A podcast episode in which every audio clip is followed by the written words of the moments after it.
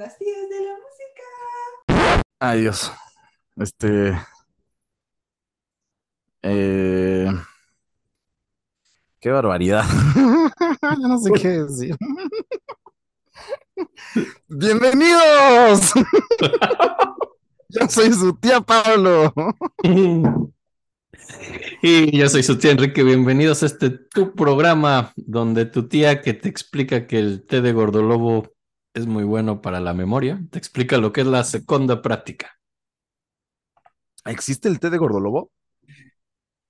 Sí, el té de gordolobo definitivamente existe, lo que no sé si existe es el gordolobo per se. Es como es como la grosella, todos conocemos la grosella en su en su manifestación paleta de grosella, pero creo que nadie en México ha visto una grosella.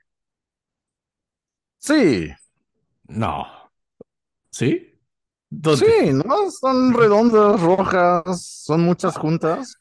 Bueno, sí, pero no están ahí, están en Suecia. No están en México, ¿sí? Ah, ¿Has Mm, visto, has visto a alguien comer grosellas en México? No sé.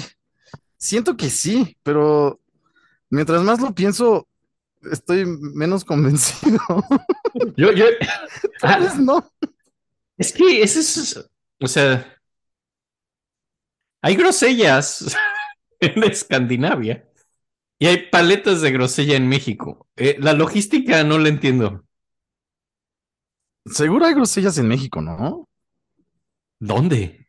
O sea, está bien. En, en Querétaro. Sí.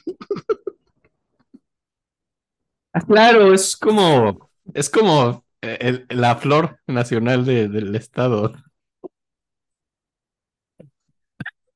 Exacto. Por cierto, la vez pasada que dijimos que desayuna como... como las fresas. Ah, eso- no, son fresas de Irapuato. El equipo de fútbol de Irapuato Fresas se llama los fresas, sí, sí. fresas de Irapuato. Pues, el estado de junto, más, menos llamativo, menos exuberante, menos, uh, así, menos tratando de llamar la atención, es, es, es Querétaro con sus sobrias grosellas. Exacto. Son tan sobrios ahí, güey, que ni siquiera las hacen paletas ahí, ¿sabes? Las, las venden al DF. Y ni las venden, en o sea, solo las guardan en secreto y por eso creemos que no hay, pero así solo de pronto las ves hechas paleta y dices, ¿de dónde, de dónde salió esta paleta? Así eh, de Querétaro. Y, y es lo mismo con el gordolobo. Regresando al tema importante de este podcast. Después de que nos desviamos, el gordolobo. O sea, es- el, ¿el té de gordolobo existe? Sí. Yo nunca lo he visto. Y yo nunca he visto el gordolobo sin no estar en un té, por eso fue el tema. Sí, es cierto. Me suena, o sea, más la bergamota que el gordolobo. Pero Ay, tampoco he visto nunca la bergamota, creo, ¿eh? no tampoco, solo está en versión té, o sea, hay cosas que solo están, no sé, es, es- es- es mucho silencio esto que estamos haciendo para un podcast, el quedarnos pensando así, pero, pero es justificado, No, no, ¿no? no, no. No, sí, porque es raro, Sí, hay no cosas que vemos en su, seguir adelante. hay cosas que vemos en el producto final, pero no vemos en su precursor. Exacto. Siempre, siempre me da duda las cosas que dices de tías. Supongo que por la diferencia de edad de nuestras tías y nosotros. Y, además he hecho. He hecho tías de diferentes edades. ¿Te acuerdas cuando vino Emil? Hicimos una tía que ponía hashtags. Creo que está muy lejos de esta tía que da gordolobo, así como. Sí, la tía que da gordolobo cura con eso, ¿no? Cura con tés y con aceites de Sí, olor. sí, es responsable quizá de, de- de- la mala salud de alguien, porque. Sobrinos, si tienen algo, vayan al médico. Su tía no es un doctor. ¿Sabes que yo últimamente lo hago? Porque mi hermana me lo da. Bueno, me Y- ayuda. Ay, mis cigarros se cayeron. Pero, Este. Pero bueno, pero bueno, no estamos aquí para. para hablar de hierbas. No, no, no, claro que no. Ay, No es nuestro punto de interés. Ni Pasen a nuestro otro podcast, así, Herbolaria para chavos. herbolaria para chavos. Así, donde toda la gente joven aprende el uso de así el gordolobo y la ruda y, y La bergamota. la bergamota y el ajenjo. El ajenjo.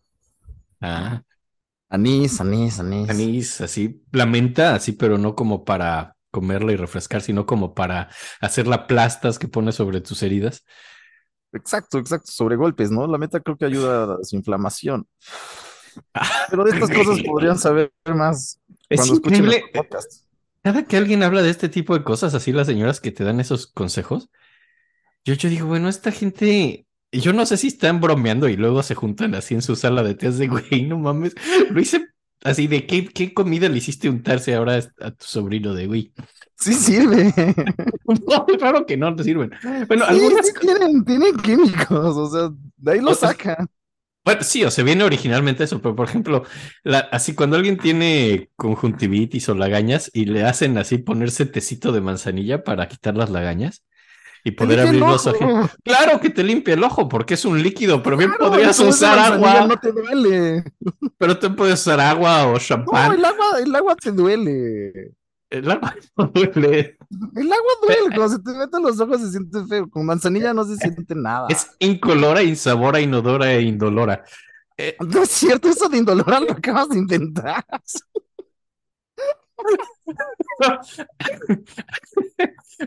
Pero, pero, pero claro que sirve la manzanilla en los ojos porque es un líquido como cualquier otro líquido que te podrían poner, pero no, no es necesario que sea. Podrías, sí, claro que sirven hasta cierto punto. Digo, hasta cierto de- punto. O sea, de ahí viene no la te vas a medicina. tratar algo enfermo, vas a, vas a, dices, ay, me siento medio mal de la garganta. Pues tómate un tecito, ya sabes, Sí, sí. como antes de que te enfermes. Ya Ajá, cuando porque estás ya enfermo, pues ya no. ¿no? necesitas medicina de verdad. O sea, Que probablemente salió de una planta. sí, originalmente, así como los digitálicos para el corazón. Así que si los tomas mal, simplemente te van a matar. Pero O sea, hay que saber. sí, claro, así es esa sabiduría ancestral, así. Es ancestral, Enrique. No sirve de nada las cosas ancestrales. O sea, o sea, hay cosas ancestrales que sirven y otras que, pero no por ser ancestral sirve, sirve pues porque, pues por cosas empíricas, ensayo error, de pronto le atinaron algo sin querer y dices, sí, sí, si te haces un emplaste de menta y aguacate en tu herida, no te vas a infectar. Y dices, bueno, o sí, depende si tienes suerte o no. O sea, sí, sí, sí, te estás intoxicando. Siempre échate un vasito de leche y ajo. Eso siempre ayuda, güey. Mata, mata la infección. digo, la intoxicación. Si te sientes mal de la garganta, chingate jengibre. Y te va a ayudar, güey. El jengibre te ayuda siempre. El jengibre es muy rico y lo aprecio Rico como ayuda, ingrediente. ayuda para la garganta. Y ayuda a la garganta. Sabe rico. Y, el ajo también ayuda. Es medio antibiótico, ya sabes, como muy bajito. que Es comen como decir, y, y te hace guapo. ¿Has visto a los italianos? Son bellísimos y comen Ah. mucho ajo. Te hace guapo, obviamente. Ya ya estamos llegando a algo. Sí, es es la manera de la naturaleza de compensar gente tan hermosa le da mal aliento así por comer tanto ajo. Es, sí, sí, es como la naturaleza en búsqueda del equilibrio, es el río buscando su cauce. Es así que la gente que coma ajo sea tan guapa y le huela tanto la boca. Pero espérense, venga, estamos muy importante hoy. No, ese era mi segue, porque hablando de italianos, no, no, no, ese- Estamos hablando de. Del de renacimiento. Así. Sí, esto era por el gordolobo, no nos desviemos.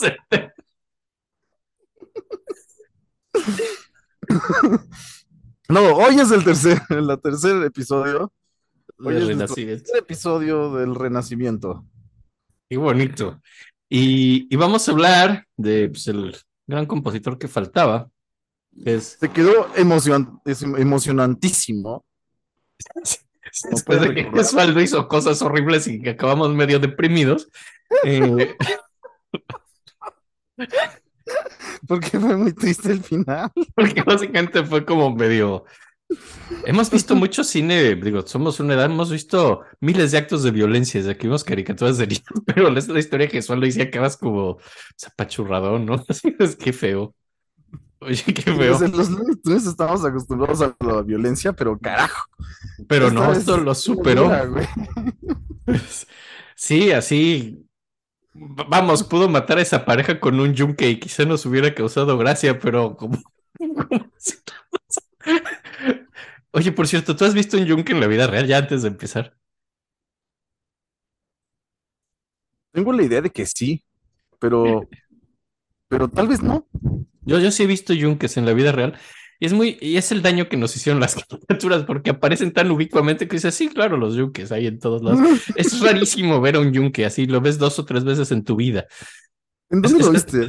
es- no, pues en algún taller así, pero es como una aurora boreal, casi nunca ves yunques. Y de pronto Ajá. vi un yunque y es imposible ya no ver un yunque y decir, ese es el güey de las caricaturas. O sea, ya no lo ves como una herramienta. Es como si ves una celebridad, así de, de- que te encuentras un actor de cine. Lo mismo, ves un yunque y dices, "Eh, yo te vi en... yo- Te conozco. conozco tu Te trabajo. conocido. ya sabes. Conozco tu trabajo. Así tú eres... Oye, ¿Te, te conozco de algún lado? Sí, sí eres un gran actor comédico de comedia física, te conozco. Pero ya, perdón por esa Correcto. digresión, pero es sigo desde los Looney Tunes, ¿no? Saliste en los Looney Tunes. Saliste en esa del coyote, ¿verdad? Sí. Perdón, ¿puedes, ¿puedes caer encima de mí en lo que me toman una foto? Puedo golpear a mis amigos, puedo tirarte sobre mis amigos así, nada más para selfie.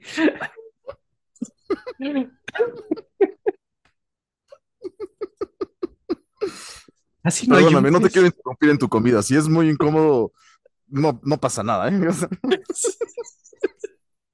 Con sus pequeños comiendo junto con él. Qué bonito. Además, es con esas celebridades que son muy chistosos en pantalla y en la vida real, así son súper serios. Así, Son "Ay, un poco Yuki". pesados. Ah.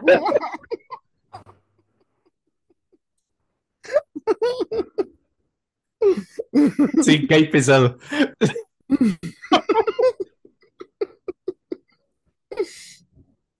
Ay, no, qué tontos. Entonces, espérate. Estamos en el renacimiento. Monteverdi, vamos a ver Monteverdi. Y como ya lo hablamos, la cagaron en no matar a nadie con un yunque. Porque hubiera sido No sé más si- divertido. Tal vez no era tan famoso ese personaje en el Renacimiento. No. Sido más divertido. En italiano se dice. Pero-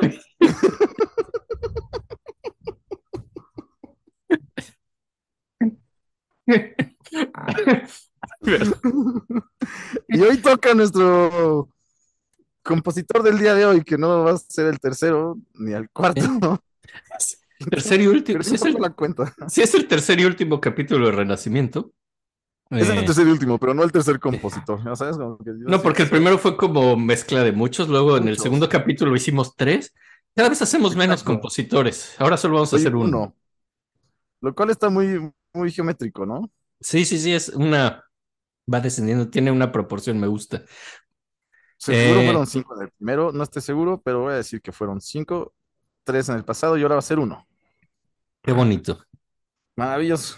Y el siguiente nos deben dos. Eh, pero el caso es que ahorita vamos básicamente a hablar del ¿Cómo güey que. Paga lo que debes. So. Este güey es el que acaba el Renacimiento y empieza el Barroco, básicamente. Está, este güey, eso es interesante en eso porque es como el final, final del Renacimiento, pero también es el principio del Barroco, pero realmente no acaba estando en ninguno de los dos lados bien. Entonces, es un compositor un poco difícil de clasificar en ese sentido porque justo nació en el momento más truculento como para clasificar a alguien entre renacentista y barroco y su música también lo expresa, pero vamos a platicar de él, tiene cosas interesantes. Eh, Híbrido, es un buen híbrido. es un buen híbrido, sí. Pues Monteverdi eh, nace en 1567. Lo adivinaron, vamos a hablar de Monteverdi. Sí, es Claudio Monteverdi. Tu papá se llamaba Valdesar. Era, era, era un médico y era un músico decente. Sabemos que la gente educada medio tocaba. Y pues este señor Valdesar se casa con una señora. Eh, no sé por qué eh, la biografía que leí dice, probablemente la mamá de Monteverdi y la esposa de Valdesar se llamaba Madalena. Entonces no están seguros, pero quizá, quizá se llamaba Madalena la... Quizá. Hay quizá una no. Existe, o sea, no es, no es del todo inverosímil, es un nombre de señora. Entonces, pues es, es posible, ¿no? Estoy aventurando hipótesis.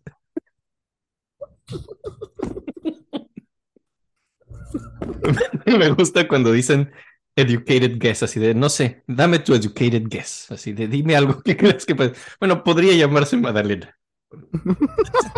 En la época se usaba mucho. Es- está, en el, reino de las posibilidades. Es un nombre de mujer italiana. Podría ser. Eh, tienen cinco hijos. El mayor es Claudio Monteverdi, que es del que estamos hablando. Nuestro nace en 1567. La siguiente se llama María Domitila, 1571. En 1573 nace Giulio Cesare, que de hecho también va a salir bastante más en esta historia, el hermano. Luego la cuarta hija se llama Clara Massimila, en 1770, y- 1579. Y el, y el último hijo, el, el Benjamín de esta familia, se llama Luca y nace en 1581. Es un extraordinario nombre italiano, llamarse Luca. Sí, es Eh, chido el nombre, ¿eh? Sí, sí, sí, bien hecho, papás de Monteverdi, ¿no? Lucas, seguro es un tipazo, ¿no? Ya sabes. Yo, yo creo que era, él, él no sale más en la historia, solo lo mencionas aquí, ya no va a volver a salir, pero yo creo que simplemente fue cool el resto de su vida. Seguramente se fue a hacer cosas chidas, no sé. Se fue a hacer cosas chidas y dejó de juntarse con estos nerds, básicamente. Exacto. Hizo deportes como fútbol o yo qué sé. Ajá, Sí, sí. Eh, bolos, según nuestro Vamos a hacer cosas cool, güey. Chamarras de cuero. Ajá. Llevaba un peine en, en, en la, en la bolsa de atrás de sus jeans. Era de esas personas que llevaba un peine. Eh, Era Luca, era Luca. Era Luca. Y, y con- pero con el que hay una relación es Giulio Cesare, el este hermano, que también era músico. Eh, era otro nerd, así como Claudio Monteverdi. Y, y bueno, básicamente, pues eh, fue compositor y maestro de capilla de Mantua. Y estoy hablando de Giulio Cesare, ¿ok? El hermano este llegó a ser compositor, fue maestro de capilla también. Y además, patro, eh, como que ayudaba mucho a promocionar la música de su hermano y colaboraba mucho con él. Realmente era como un tipo que ayudó mucho. Era mayor, ¿no?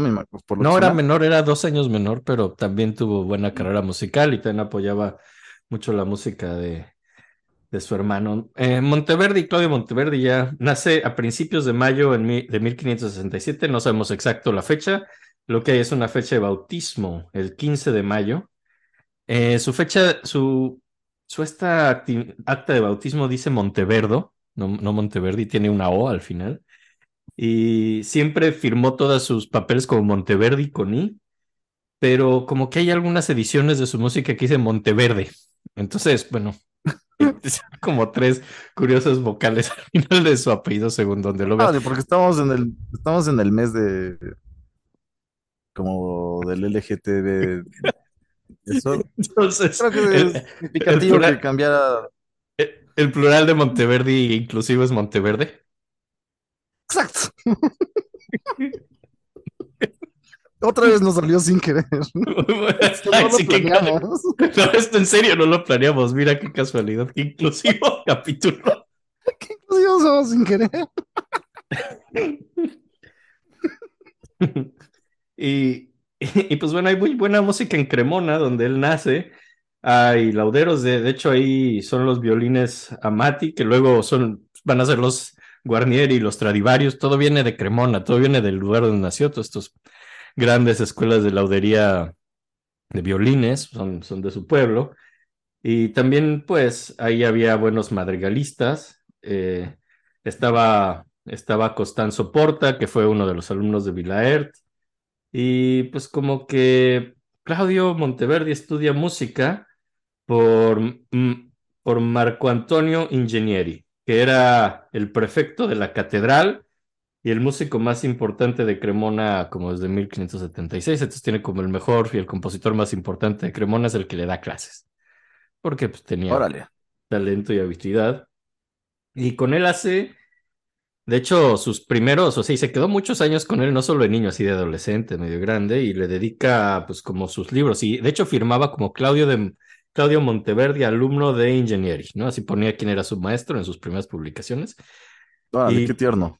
Eh, Sí, sí, sí, sí. Bueno, creo que era medio la usanza, así decir quién era tu maestro, tu patrón y ese tipo de cosas. Lo cual, Ah, de hecho, es, ah, sí, sí.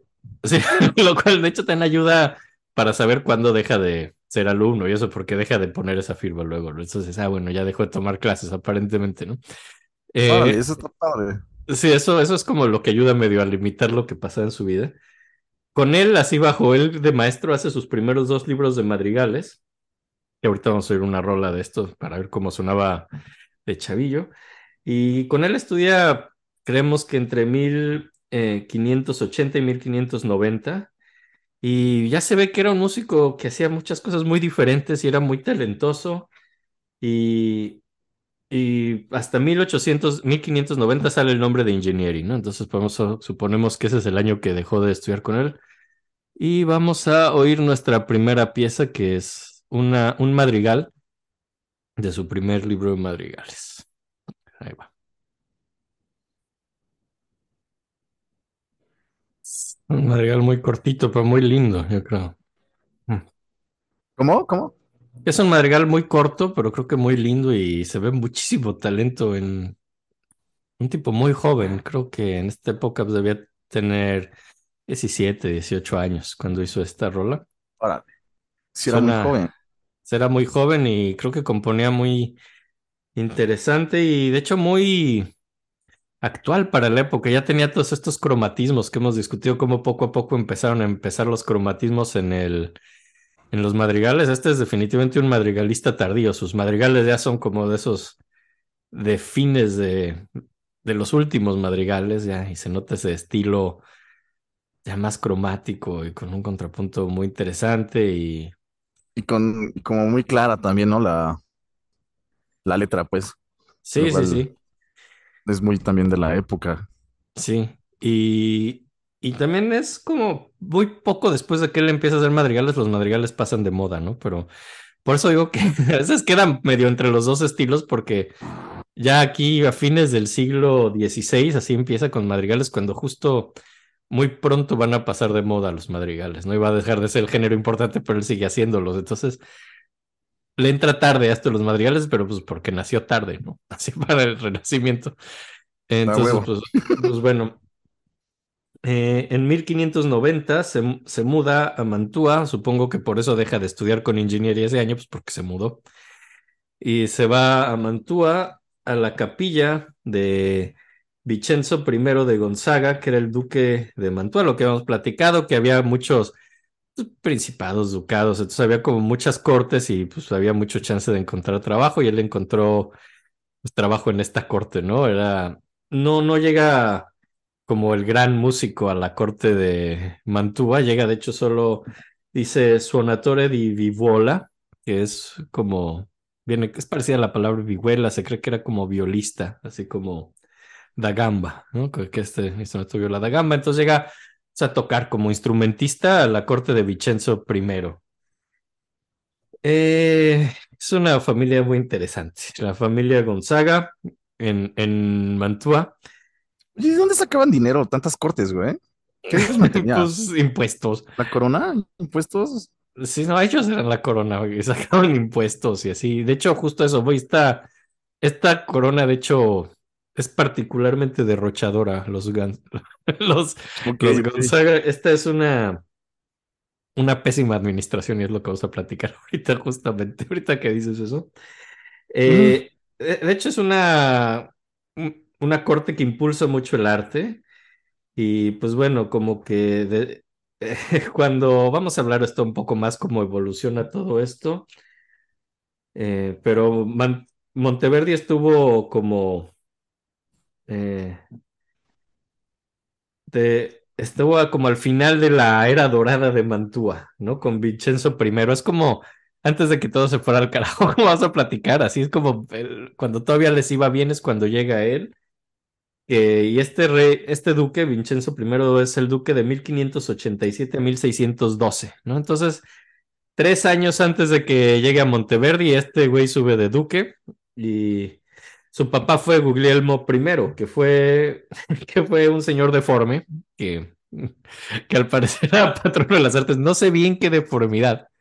Me gustaría saberlo, No pero no dicen, solo leí que era deforme, Guglielmo I. Eso dices, güey, no puedes decir que es deforme y no chafa, güey. platicarlo, así, mejor solo di el duque Guglielmo y no me digas nada. Pero ya nada más me haces Sí, especular cosas. Pésimo chisme.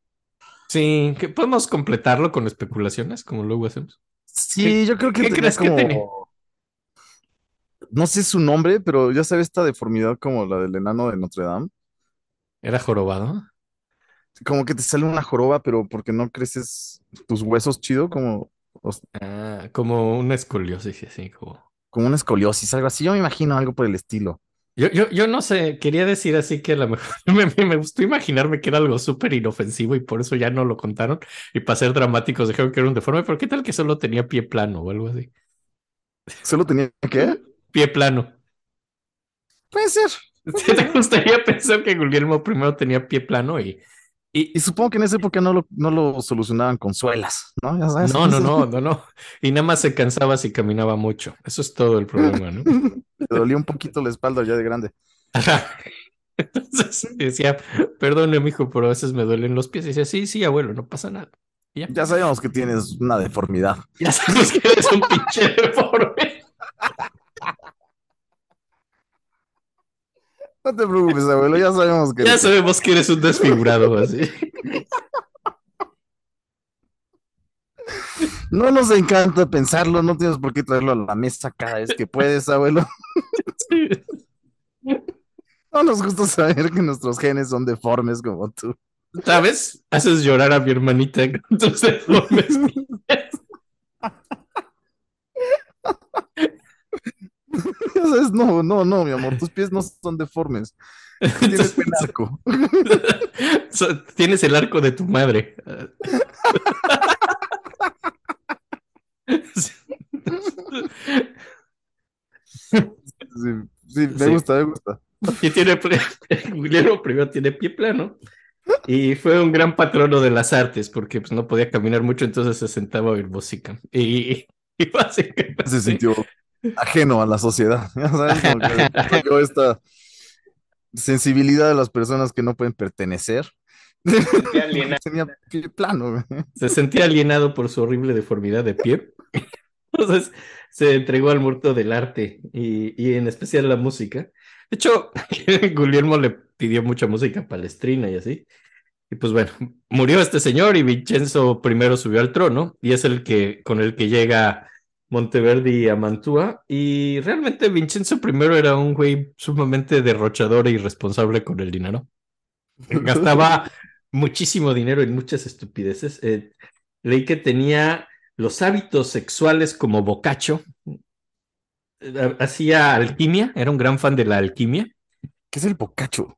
Boccaccio, Boccaccio es un escritor, es un poeta que, Ah, huevo, huevo, huevo, huevo. pero no sé, pero tenía hábitos sexuales como Boccaccio. No sé si como Boccaccio qué en sí o como sus personajes. Entonces, ¿O sí, al se agarraba bocacho y le pagaba dinero? no, solo era muy promiscuo y así. Ok, ok, bocacho hablaba de promiscuidad. Es que no lo conozco. Boccaccio, yo no, algo leí en la prepa, pero ya ni me acuerdo bien, pero era en general promiscuo, digamos. Seguro ahorita uno de tus maestros está así como, sí. se lo dije que nunca iba a llegar a nada. Sí, Quedó te mal dije. tu propio podcast. Sí, mira cómo se humilla. ¿Cómo se humilla por no? Sí. Lo dice desde su palacio. Con su. Un libro de bocacho al lado. Ajá, así, así contando. Limpiándose con billetes así.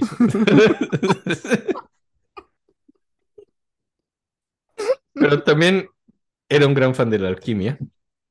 Vincenzo I y pro- era, fue cuando, cuando querían así atacar a Galileo, él lo protegió, fue un protector de Galileo, extrañamente era fan de Galileo, lo cual es muy curioso. Liberó a Torcuato Tasso de la cárcel, le vimos a Tasso, el gran amigo de Gesualdo, que acabó en prisión, así, él, liberó a Torcuato Tasso de la cárcel. Eh, se mandó a hacer retratos por todo el mundo con Rubens, así, gastaba mucho dinero en muchas cosas muy excéntricas. Y en general tenía muchos escándalos en las diferentes cortes de, de- de Europa, así pues por su vida sexual y sus gastos y gastar cantidades ridículas en joyería y en alquimia. Eh, y pues tiene una ópera muy majestuosa ahí. eh, y no, no, no. ¿Él, la hizo? no, no, no tiene una ópera muy majestuosa, tiene una corte muy majestuosa. Oh. No sé por qué dije ópera, tiene una corte muy majestuosa. Y, y de hecho se casa con Margherita Farnese y en algún momento también se casa después con Eleonora di Medici, ¿no? Tuvo dos bodas, o sea, era, era un tipo se, Medici. Ajá, se casó con Medici y así. Entonces, pues, Vincenzo I eh, como que apreciaba a Monteverdi, así que digo, llegó, pero no como el gran compositor de la corte, así como otros, llegó así medio ahí a tocar. O sea, sí lo apreciaba y... Pero como que el gran problema de Monteverdi, lo que lo amargó muchísimo, es que siempre ponía otros músicos antes que a él. Tenía otros que prefería más y que según Monteverdi en muchas cartas eran muy mediocres, ¿no? Entonces tenía ese problema, ¿no? Que pues, le, le costó mucho trabajo pues, crecer en su carrera en Mantua, así con Vincenzo I, porque Vincenzo pues, le daba puestos a otros antes y se ofendía mucho, ¿no? Y, y Es que además venía había... de Palestrina, ¿no? Como, no sé, como que me imagino que tuvo grandes y, y... Pues chance Monteverdi no le gustaba mucho su pues, su onda, no sé. ¿Por qué habrá sido? No, no, pues no sé, realmente no sé. También tiene mucho que ver con, al parecer, como la grilla así entre los diferentes compositores que había. Ahí ya había unos viejillos ahí que llevaban años y ya tenían la confianza y se Mm. llevaban bien entre ellos. Y él era como el nuevo, entonces tampoco lo trataban bien. Y, y entonces tenía todos estos problemas, así con los otros músicos de Mantua, no se llevaba bien. Eh, y pues como que también le hacen la vida difícil, ¿no? Y hay cartas así donde se queja de cómo preferían a otros, ¿no? El, cuando, ahí se queja uno de uno que se llama De Bert, que era el maestro de capilla cuando él llegó, ¿no? Y también se queja de Giovanni Gastoldi, que era el que hacía toda la música de iglesia, ¿no? Entonces Bert era el que hacía los madrigales y la capilla y esto. Gastoldi hacía la música religiosa para las misas. Y pues en general los dos viejillos estos como que medio les ca- le caían mal Monteverdi, pinche chavillo ahí caguengue, les caía mal Monteverdi y no lo ayudaban y no sé, como que medio le metían el pie. Y Culeros. ajá, y también había otro señor que sí era el que peor le caía, que se llamaba Benedetto Pollavicino, que que al parecer, según Monteverdi, era un músico súper mediocre, pero se llevaba bien con los viejitos y cuando se murió de Bert, eh, el que puso Vincenzo I como el sucesor, así como maestro de capilla, fue a, a Pollavicino, lo cual lo ofendió muchísimo porque puso, según era el músico más mediocre de su corte sobre él y pues él creía que era mejor músico y no le hacía gracia, ¿no? Y pues como que eh, se, se frustra mucho y... Y como que lo que más logró hacer en 1592, así cinco años después de estar en la corte, lo subieron así como de violista a cantor. Así, o sea, no, no- no le dieron como ningún No gran subió puesto. tanto, güey. No, no subió tanto. No, entonces son medio frustrantes estos primeros años en Mantua, principalmente por eso, porque se lleva mal con los músicos viejitos y Vincenzo primero dice, sí, sí, sí, sí lo ubico. Pero eh, vamos a poner a Polivicino, ¿no? Chance no Así- era carismático, ¿no? Sí, a lo mejor no. Tal vez no Era- tenía como mucho, no sé, ya sabes, como... Sí, sí, ¿dónde- Oh, sí, sí, ¿dónde gente? ¿Dónde gente? No era político, güey. Ajá, Sí, no, no, no era muy bien político y le salía muy mal esto, de hecho. Porque su música sí estaba chida, pero no, nada más no, no lo ponían de maestro de capilla. Y pues eh, en 1594 o 1595, así a fines o primeros de año, se casa con Claudia Cataneo, ¿no? Se casa con esta mujer que era cantante y era hija de otro violista de, de la corte, ¿no? Tiene que, para casarse tiene que tener permiso de Vincenzo I, Vincenzo I le da permiso, se casa, digo, está medio loco eso, ¿no? Que, que- que tenga que dar permiso como tu jefe. O sea, Supongo que la usanza, ¿no? No sé. Te te puede dar permiso para el día libre de tu boda. Yo creo que ahí sí tienes que preguntar. Si tienes un empleo, no puedes un día no ir, así sin decir por qué. Debes que me fui a casar, ah, pues eso es muy bonito, pero Tienes un empleo. tienes un supongo que era muy de la usanza, ¿no? Como, güey, estás trabajando para Así es como medio me, dona me perteneces. que te puedas casar con cualquier tipejo Ajá, y- y van a pensar que o van a hacer como algún tipo de relación entre ese tipo tan espantoso con el que te casaste con alguien tan importante como yo. Ya sabes, como Básicamente sí. Sí, de esto se ve muy mal en mi persona, así que te cases con ese güey así. Y mira que tengo recuerdos de mi padre de pie plano y no se lo deseo a nadie, así. Sí, pero, pero sí, entonces permite que Monteverdi se case con Claudia Cataneo, lo cual hacen. tenías y- sus traumas, tenías sus traumas. Tenía güey. sus problemas así. Y, y en 1595, eh, pues hay una guerra del duque Vincenzo I, hay guerra contra los turcos, ¿no? Los turcos así en estas, eh, que estos ataques a Constantinopla y demás. Y, el Vincenzo I pues va medio a defender la cristiandad, así algunos pueblos y, y se lleva a Monteverdi a pelear con él, ¿no? Así a la guerra, así. Entonces, Otra vez hacen eso, güey. Sí, parecía que iba a ser como alguien con quien iba a ir así a pelear y dicen, bueno, a lo mejor esto mejora mi posición, pues voy a estar ahí con él así eh, codo a codo en una batalla, no sé, y van como a una campaña de contra los turcos y iba como llevaba músicos, llevaba cinco músicos así para tocar en la guerra y lo llevó como director de los músicos de guerra, es como su primer título, así como de director de algo. Y, o sea, no es el, maestro de capilla, es el maestro de capilla pues, en la batalla, nada más. ¿no? Güey, yo creo que eso está más difícil, la verdad, ¿eh? Sí, O pero sea, llevar los un buen ritmo entre gritos y yo qué sé, las cosas que pasan en las guerras de esa época. No ha de ser fácil. No, eso es nada sencillo. Yo creo que hizo buen callo, la neta.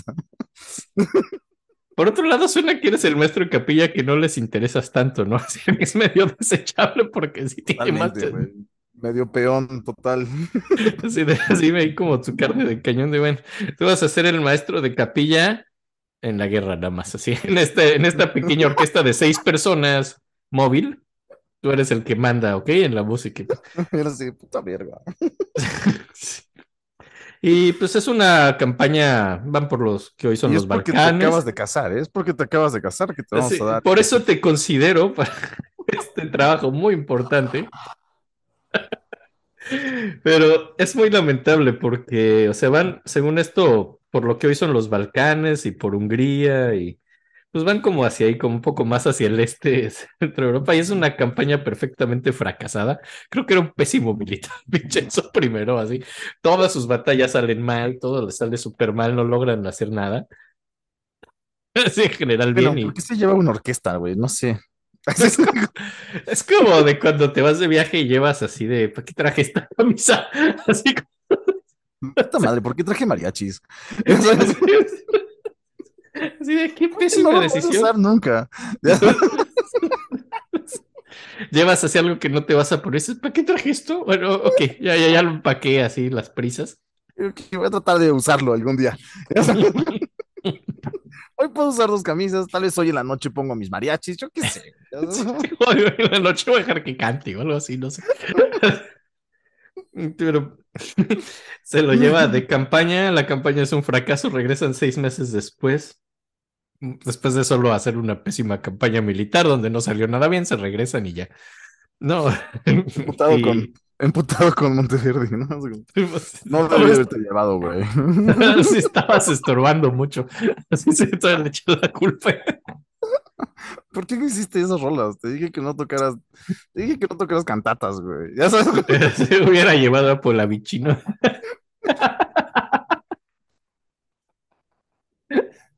Pero, pues sí, es parte de una Sabe. campaña militar muy fracasada en Monteverdi. Eh,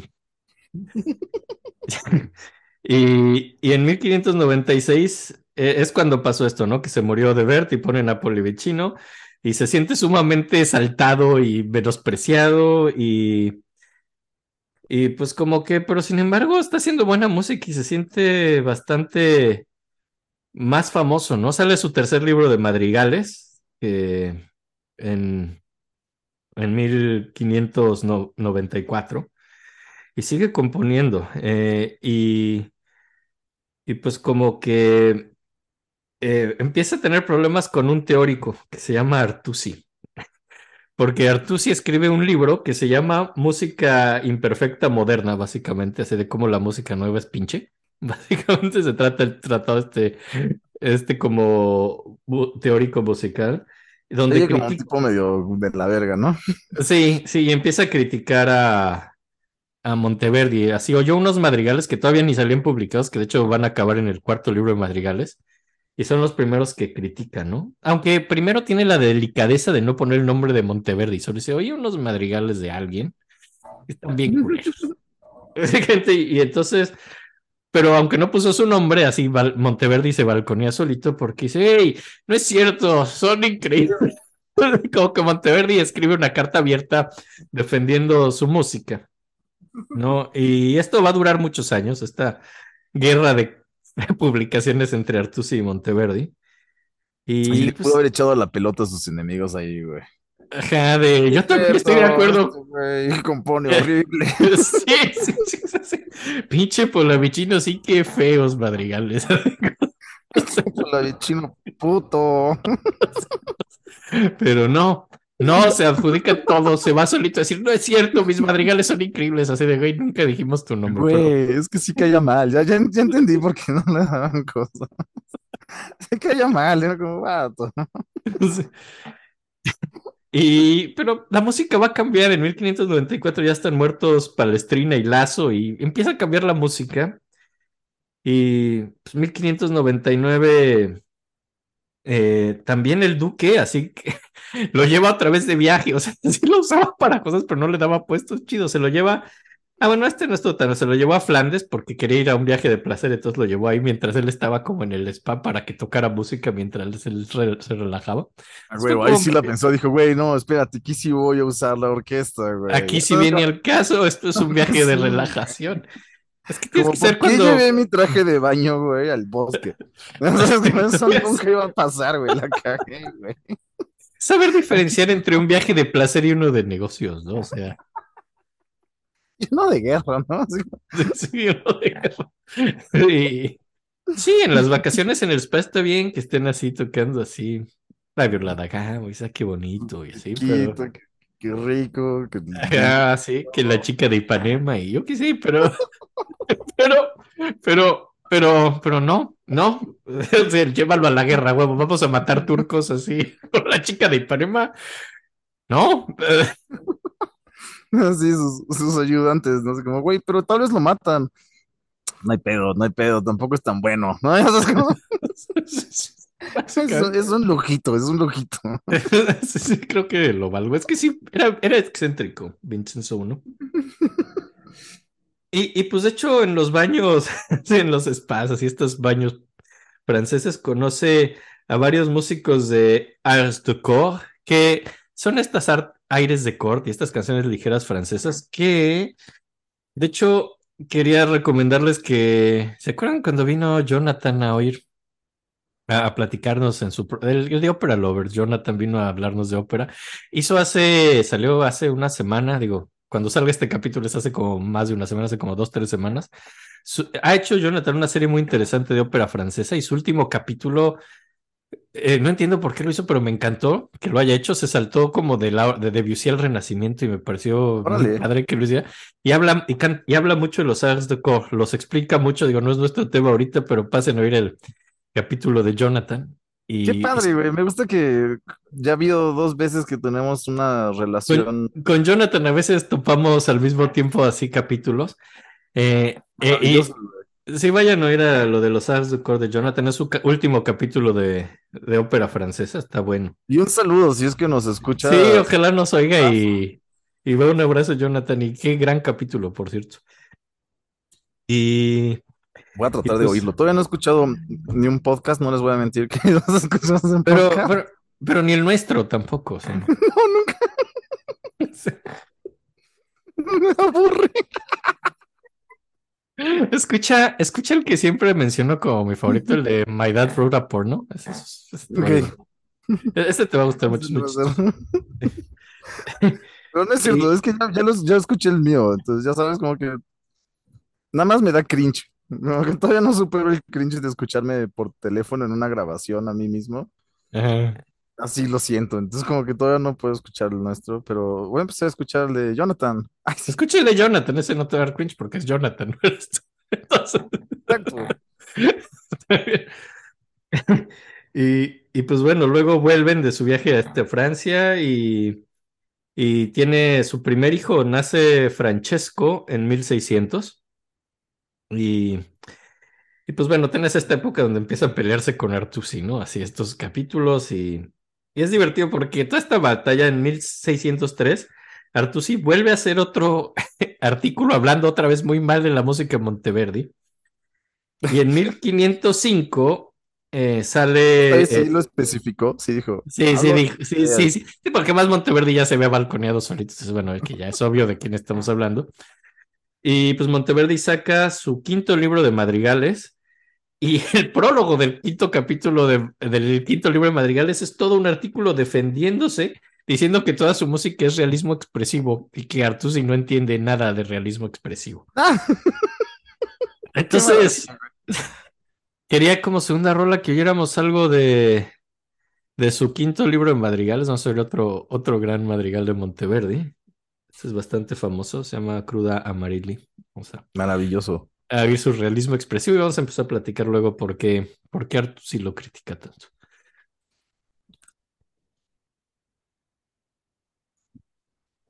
Pues está bastante chida, güey. Sí, sí es buena. Eh, pero lo que tiene Ajá.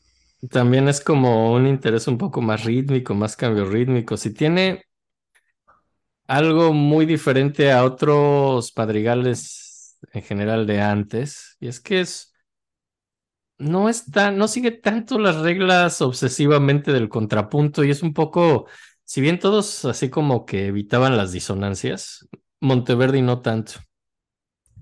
Monteverdi busca disonancias para expresividad, ¿no? Entonces, Pues claro, porque era realista expresivo. Claro, ese es un realismo expresivo que tanto molesta a Artusi. Eso es lo que molesta a Artusi, esto, estos ritmos más complejos, esto de no clavarse tanto en las reglas del contrapunto, sino hacer como contrapuntos más libres, un poco más de disonancias. Yo tampoco es súper disonante, ni mucho menos, pero mucho más Sí, de que hecho lo de la época. muy bonito, ¿no? Sí, pero es más disonante que la época, más que Palestrina, por ejemplo. Y, y esto básicamente en el momento no sabían Artusi y, y, Monteverdi de qué se trataba su pelea, solo Artusi le cagaba lo que estaba haciendo Monteverdi y Monteverdi está bastante contento con su estilo, pero esto, digo, ya en retrospectiva lo podemos ver como un choque generacional, realmente, entre el gusto de Artusi, que es muy de prima práctica, es como el, el, el renacimiento más tradicional, más palestino, el que dijeron que Palestrina era el arquetipo y la manera de manejar disonancias de Palestrina, y eso es lo que Artusi defiende. Y lo que es Monteverdi, que luego se volvió segunda práctica, así lo conocemos, como este renacimiento ya mucho más moderno que acaba en el barroco. Entonces, aquí es donde. Ajá, esto es lo que está pasando, lo que está pasando esta pelea de Artusi y Monteverdi, lo que es realmente, digo, más que una pelea bastante entretenida. Además, es algo que nos enseña, pues, estaba rompiéndose una generación y empezando otra, ¿no? Estaba acabando la prima práctica y empezando la segunda. Eh, y pues es muy interesante eso. Y pues el quinto Oye, libro. y ahondando un poquito como en la técnica, como, ¿en qué, en qué- la- o sea, ¿a qué se referían como estas disonancias, güey? ¿Como la preparación o la disolución de ellas? ¿O cuál era la, Pues realmente no, no es que sea súper disonante, digo, también las preparan y las resuelven, pero realmente todo el renacimiento previo, que más digo, menos Gesualdo, porque Gesualdo hacía lo que quería porque era un príncipe. Era otro pedo. Sí, Gesualdo y Vicentino eran gente que estaba fuera de la norma, ¿no? Digo, si alguien oyó nuestro capítulo pasado, pero el que sí es de nuestro capítulo pasado muy en la norma es, es Palestrina, que viene de la escuela Eso, de... básicamente, ¿no? Ok, que sí, pero por ejemplo, pensemos en Palestrina. Hay disonancias, pero son muy pocas. Realmente las evita. Y cuando llegan a aparecer, es generalmente por una suspensión, es por una nota que viene desde antes. No van a entrar dos notas chocando jamás, ¿no? En Palestrina. Exacto. Acá sí, aquí sí un poquito más, no le tiene, digo, también es porque es más cromático. Entonces, esos cromatismos generan a veces choques más interesantes y cosas fuera de la tonalidad, cosas que no es, bueno, no es tonalidad. Todavía estamos hablando de modos, pero cosas fuera del modo, a lo mejor cosas que no esperas, que, que Monteverdi hace nada más para ser más expresivo. Eh, y a fin de cuentas es lo que va a acabar siendo segunda práctica, ¿no? O sea, quizá él no lo sabía, pero estaba haciendo segunda práctica y pues eso es lo que a Artusi le molesta tanto en su oído tan acostumbrado a la prima práctica. Está chido. Y sí, Padre. sí, sí, sí, digo, y es una pelea que dura realmente ocho años.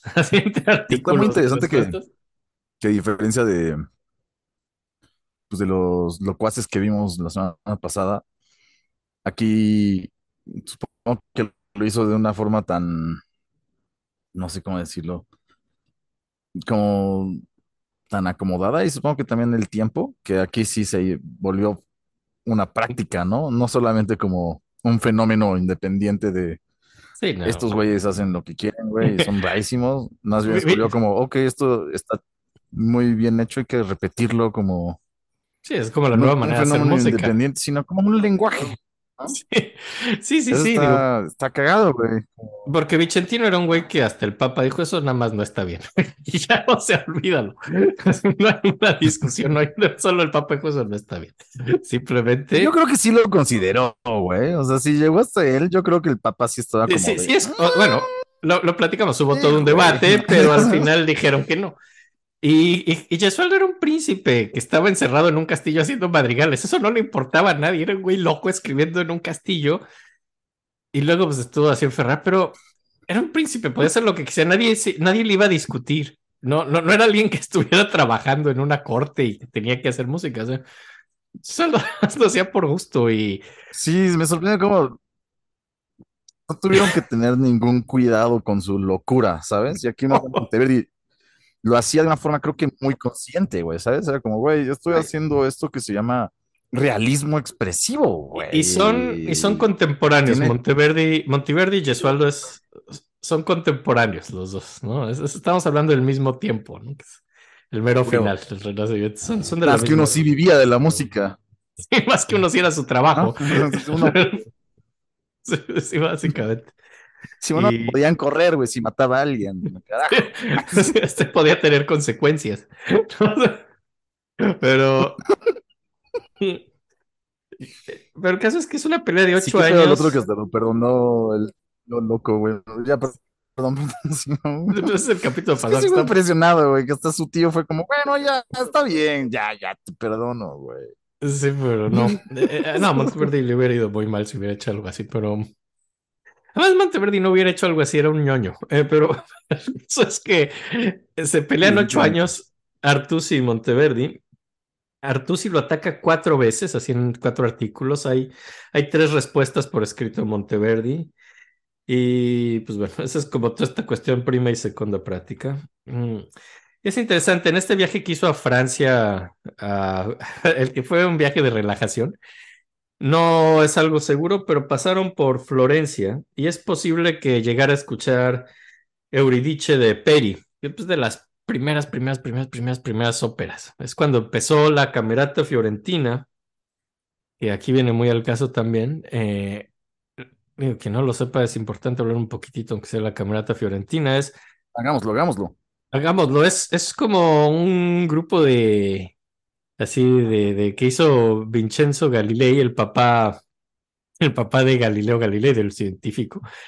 hizo su grupo así de gente intelectual que hacía, pues, como que eran muy fans, como hablamos muy renacentistamente de lo griego, ¿no? Y trataron de revivir el drama griego.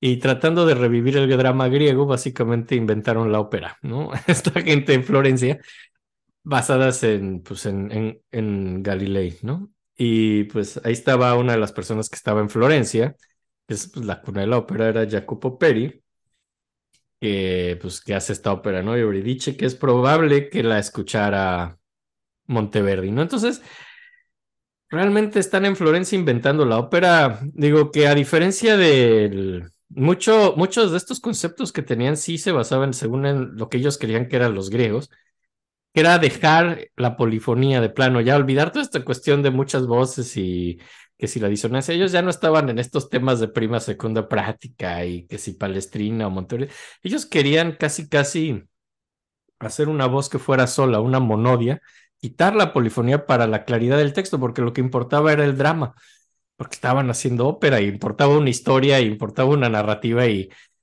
y pues deciden hacer esto, casi monodias con acompañamiento y de pronto sí había coros, pero venían más de la idea del coro griego comentando una tragedia. De hecho, los temas de... Pero más bien, ¿no? ¿Cómo? Como el teatro, más bien como... Pues sí, te digo, la ópera es como esta mezcla de teatro y música y tiene mucho de teatral y tiene, pues es esto, es revivir el drama griego y de hecho las óperas se tratan de drama griego, ¿no? No es como que inventaran nuevos temas, o sea, seguían hablando de, pues, de historias griegas. Esta ópera es Euridice, ¿no? Es una historia griega.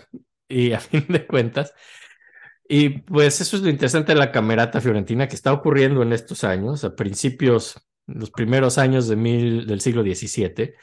Y evidentemente Monteverdi está enterado, no, no es seguro que haya visto Euridice en vivo, pero es seguro que sabe de la camerata fiorentina porque él mismo empieza como, y va a empezar a hacer óperas pronto, él también va a seguir esto, pero no Yo es parte de la ¿no? En algún momento lo debió de haber escuchado. Sí, definitivamente está consciente de lo que está pasando porque es el nuevo género. Y de hecho sí va a volverse un género importante en su vida y esto empezó en Florencia. Pero él no es parte nunca de la camerata fiorentina. ¿eh? Por ahí hay gente pensando que Monteverdi es parte de la camerata fiorentina. Eso es definitivamente no es cierto. Monteverdi está en Mantua, no en Florencia, ¿no? Pero definitivamente está enterado de lo que pasa. Y además hace ópera muy diferente a la fiorentina. Si alguien Eh, tiene un dato distinto, nos encantaría que nos compartieran. ¿En qué metro te ven en la Ciudad de México para agarrarte a madrazos? Digo, yo no vivo ahí.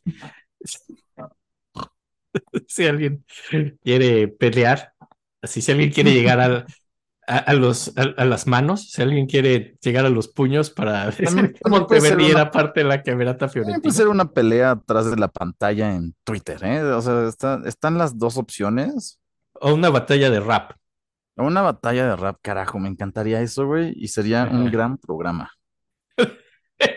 Si alguien, si alguien quiere afirmar que Monteverdi era parte de la camerata fiorentina, los espero en una batalla de rap. Por favor, traigan sus rimas bien estudiadas, traigan su flow a todo. Y yo voy a usar unos tenis coloridos.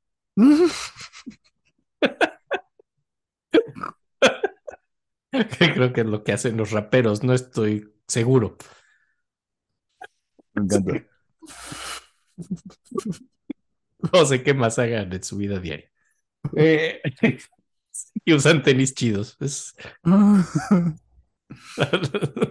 pero, pero bueno, en, en mil, 1700, no, 1700, no, en 1601 se retira, se retira finalmente Polavicino y finalmente a sus 34 años dejan que Monteverdi sea el maestro de capilla. Eh, es realmente algo bastante amargado, dirías que estaba muy contento, pero realmente no, porque se retira Polavicino y dicen, bueno, ya es obvio que van a nombrar a Monteverdi, es definitivamente el mejor músico de la corte, el mejor compositor, pero Vincenzo I, el muy cabrón, no, no lo invita a ser maestro de capilla, ¿no? Se tarda meses sin que hubiera maestro de capilla, o sea, dicen, bueno, es obvio que va a ser Monteverdi, Vincenzo, uno dice, ah, da igual, como que no lo nombra maestro de capilla hasta que Monteverdi le tiene que escribir una carta de, oiga, es que quiero ofrecerme para este puesto y Vincenzo, sí, está bien. Entonces es medio, es medio patético su nombramiento de maestro de capilla de Mantua. Órale, o sea, si no le caía nada bien.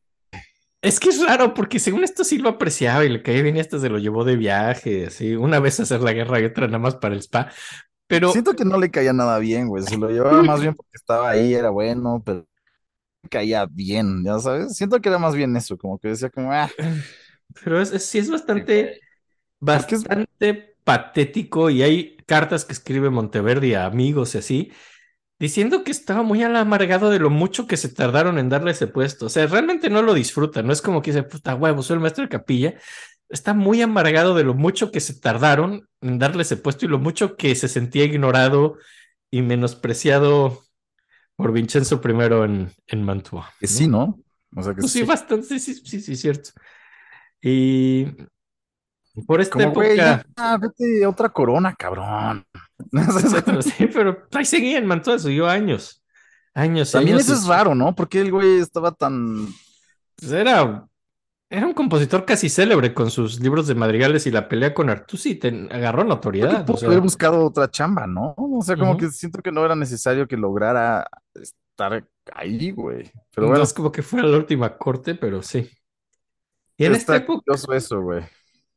pasa algo muy raro en esta época que hasta donde sé, muy felizmente casado con Claudia Catán, Cataneo, ¿no? Su esposa, pero en esta época conoce una cantante romana, Caterina Martinelli, que era, era una niña, era, tenía 13 años, era una chavita que cantaba muy virtuosamente a sus 13 años y, y al parecer se fue a vivir con los Monteverdi. Órale. Ajá. Y Monteverdi la amaba mucho.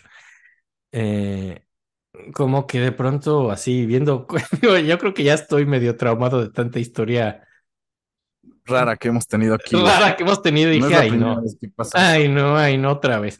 Pero no, aparentemente es muy puro su amor por, por esta niña. Ay, qué bueno, güey. Yo estaba Sí, un sí, sos- nervioso, de hecho güey, es- de que otra vez vamos a No, no, de esta vez no.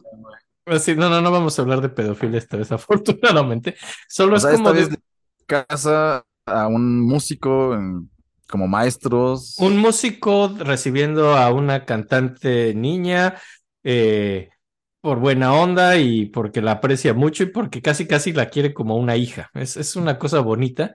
Pero cuando Y yo eso vino y tiene entonces mucho más sentido con, con- con todo lo que hemos visto de Monteverdi, ¿no? Era un tipo. es sí, no, no es un personaje que se mete en escándalos, digo, a propósito, ni así. O sea, solo, solo es un tipo muy amargado. Eso es algo que pasa con él. Veo un carácter muy, muy enojado porque no tiene mucha suerte en su vida en muchos aspectos. Pero pues se lleva a vivir a esta niña a su casa y, y puede, Y el y como, Nicolai seguro estaba. Estaba pasándola de puta madre. Ay, sí. ¿quién? Sí, era Nicolai, güey. ¿Cuál? No. Su hermano. Ah, el Julio, Ch- el Luca. Ah, Luca, perdón. Luca, Luca. sí, no. Luca a estas alturas tenía un velero. Sí, ese güey estaba viajando como pirata, güey, pasándola cabrón, güey. Tenía, tenía un velero y estaba así en las afueras de Nápoli. y comía camarones a cada rato. Sí, no, este güey era. Increíble. Por eso, yo creo que por eso estaba tan traumado Montevideo. Yo como, puta madre, mi hermano está haciendo todo como quiere, feliz, güey, no le importa nada, güey. Yo aquí tratando de demostrar, güey, en este pinche lugar que lo voy a lograr, güey. ¿Sabes? Como, Sí, no me sí. voy de aquí hasta que lo logre, ya sabes. Sí, era terco, entonces, y, y de malas ya porque le dieron el puesto ya de, de grande, ya enojado. Y, y, de pronto está esta niña viviendo en su casa y, y la quiere mucho. Y de hecho, eh, todo esto acaba, a ella muchos años después le va a escribir el, el papel de Ariana en una de sus óperas, ¿no? Es- esa la hizo para Caterina Martinelli. Y eh, pues como que en 1604 nace su segundo hijo. Massimiliano eh, nace, nace en Cremona y, y, y, pues bueno, realmente eh, como que se quedan con el papá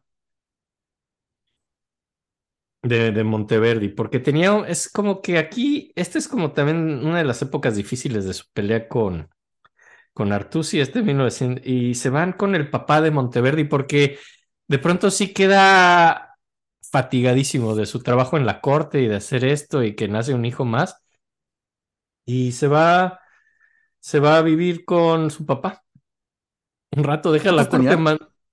aquí tenía en mil, en 1604 tendría eh, 30 y 30 y, ah, 36, 37 años, ya.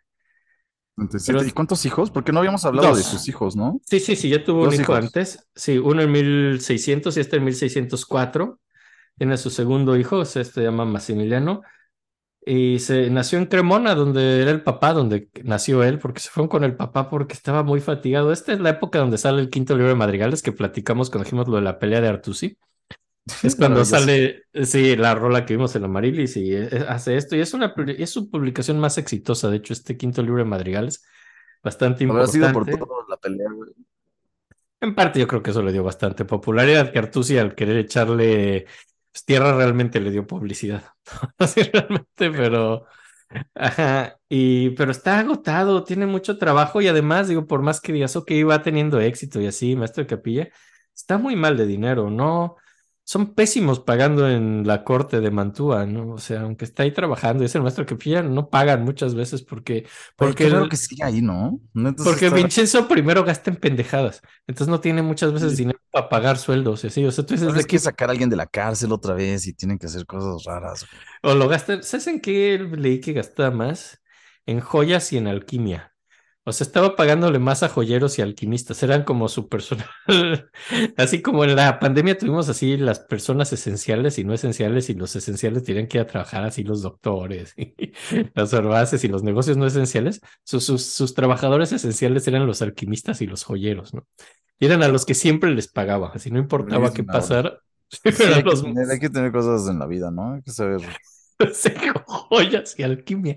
Es una mamada la cantidad de dinero que gastó este güey en alquimia, ¿no? Está bien. Tener decisión, güey. Me parece fantástico. Y pues los hijos de Vincenzo I se llaman Ferdinando y Francesco Gonzaga y eran súper fans del teatro y la ópera, ¿no? Así de esta onda que empezó en Florencia, que empezó a ponerse de moda. Los hijos de Vincenzo I están, güey, era lo de moda, la ópera, y eran muy fans. Y pues eran muy fans de lo que estaba pasando en Florencia y la camerata fiorentina. Y de hecho influyen y presionan para que Monteverdi haga óperas. Así los juniors, estos decían, ya, pa, haz que Monteverdi haga una ópera, pa, ya no sé qué hueva los madrigales, pa, esto es el barroco. Así así, Güey. ¿En Güey. estamos, güey? Estamos quedando como tontos de frente de todos. güey, qué oso, papá. Somos los únicos que todavía tienen madrigales, güey.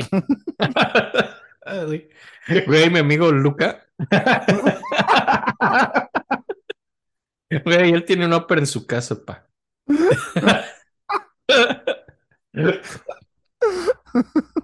¿Sabes qué pasa ahí, pa? Cosas increíbles. Tienen escenario, hay güeyes que actúan. Pa, ya. padrísimo, pa. Me encanta, padrísimo, es tan Es padrísimo, sí, sí, sí, es padrísimo, pa. Así. Haz que Monty haga una ópera, pa. Así se dice el Monty o algo así súper degradante o algo así. Así los lloros. ¿Qué pedo, Monty? ¿Cómo estás? Oye, güey, ¿sabes un poco de la ópera, güey? Como que no sé si te has dado cuenta, pero está muy de moda, güey. Está padrísimo.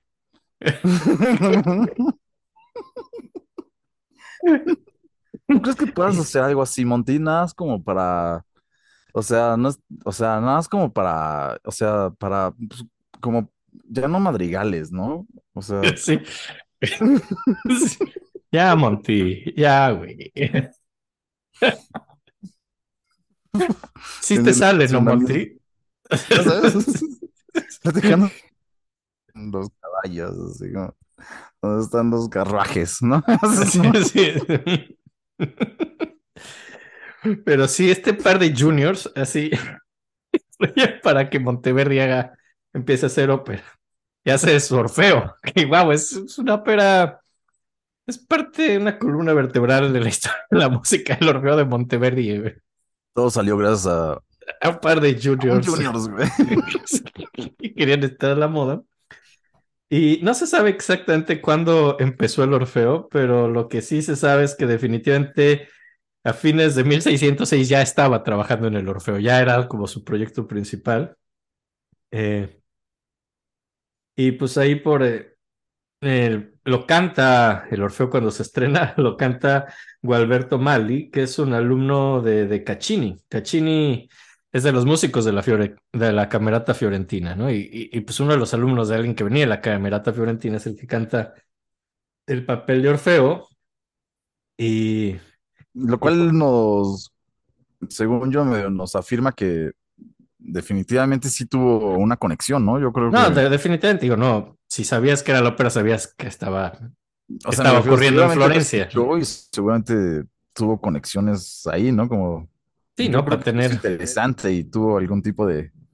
Sí, definitivamente hay No. influencia de la camerata fiorentina y de lo que ocurría en Florencia, en, en Monteverdi. Y pues aquí tienes un alumno de, de Caccini cantando por primera vez el Orfeo. Eh, la estreno es en la Academia degli Invaghiti eh, y pues es ante el príncipe, ante Francesco, ¿no? Que es el, el, el- el menor de ellos, en el 22 de febrero de 1607. Luego otras dos veces lo tocan en la corte. El libreto lo hizo Strillo y, y pues eh, vamos a ir un poquito de, del Orfeo, porque es como la primera ópera de Monteverdi y es de las piezas más Es muy buena, güey.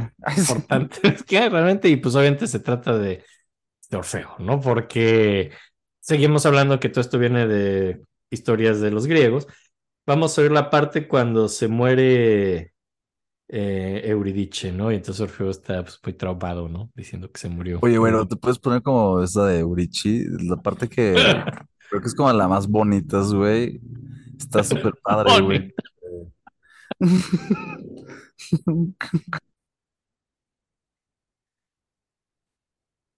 Ah, es, Es precioso, güey. es precioso, sumamente emocional. Es la versión es de Jordi Zabalta. Plática, Está padrísima. Está muy padre como se mezcla un poco el lenguaje modal y, como dices, barroco, según yo, ¿no? Como es que todavía es modal, todavía es modal, eh, es pero modal. todavía es pero modal, pero está empezando el barroco. Es que esto ya viene de la camerata fiorentina, ya es eso, es una sola voz cantando, es una monodia. Con un acompañamiento. Ya esto, y este es el principio del barroco. Realmente no sé si como tal, pero creo que el Orfeo es la primera pieza del barroco de Monteverdi. O sea, no, no es la primera pieza del barroco en general, pero sí es la primera pieza barroca de Monteverdi. Si es que vamos a diferenciar así tan de putazo renacimiento de barroco.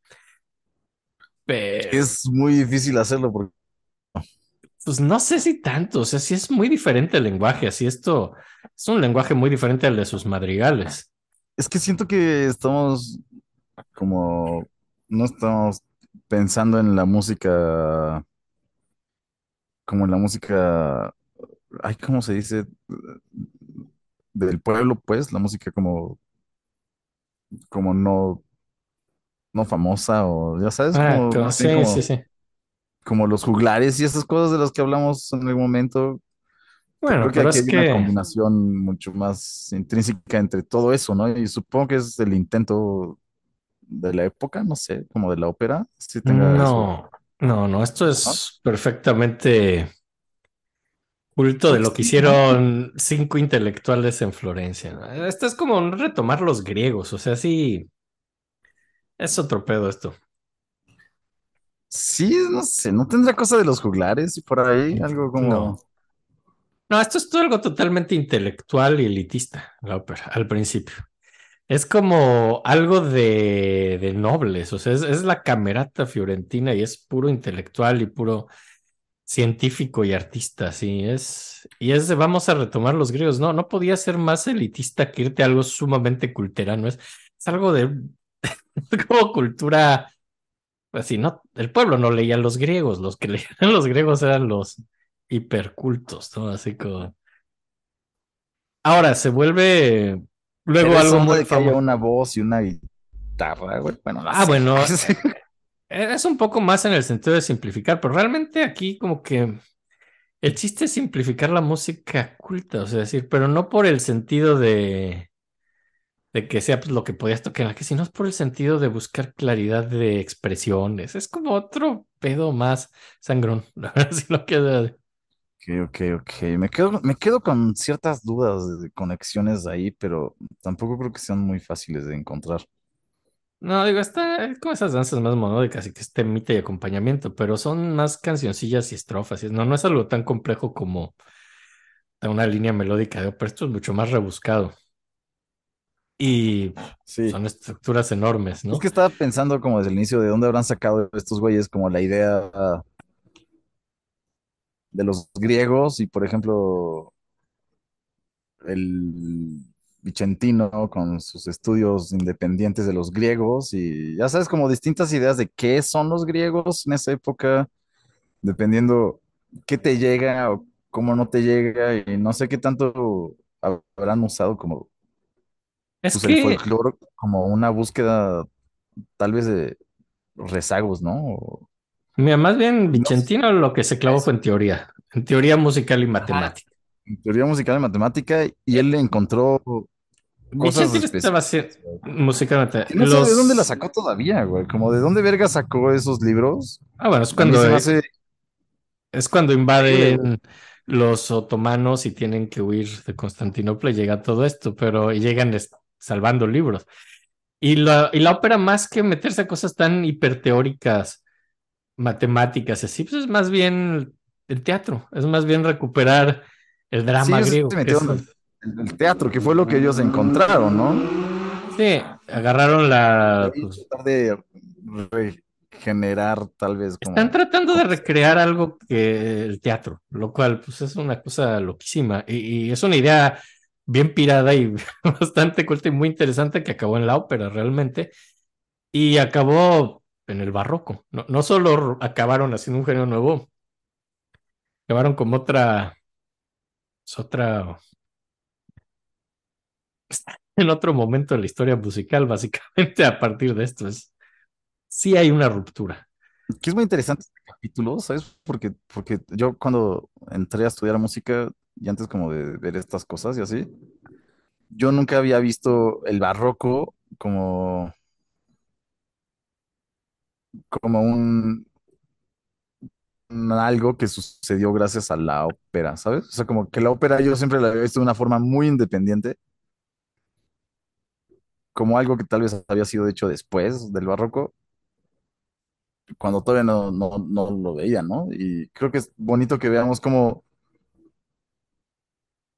pues más bien está muy conectado el desarrollo musical e intelectual del barroco gracias a esto, ¿no? Creo que se me hace interesantísimo esta, estos engranes que, que, que suceden en esta época.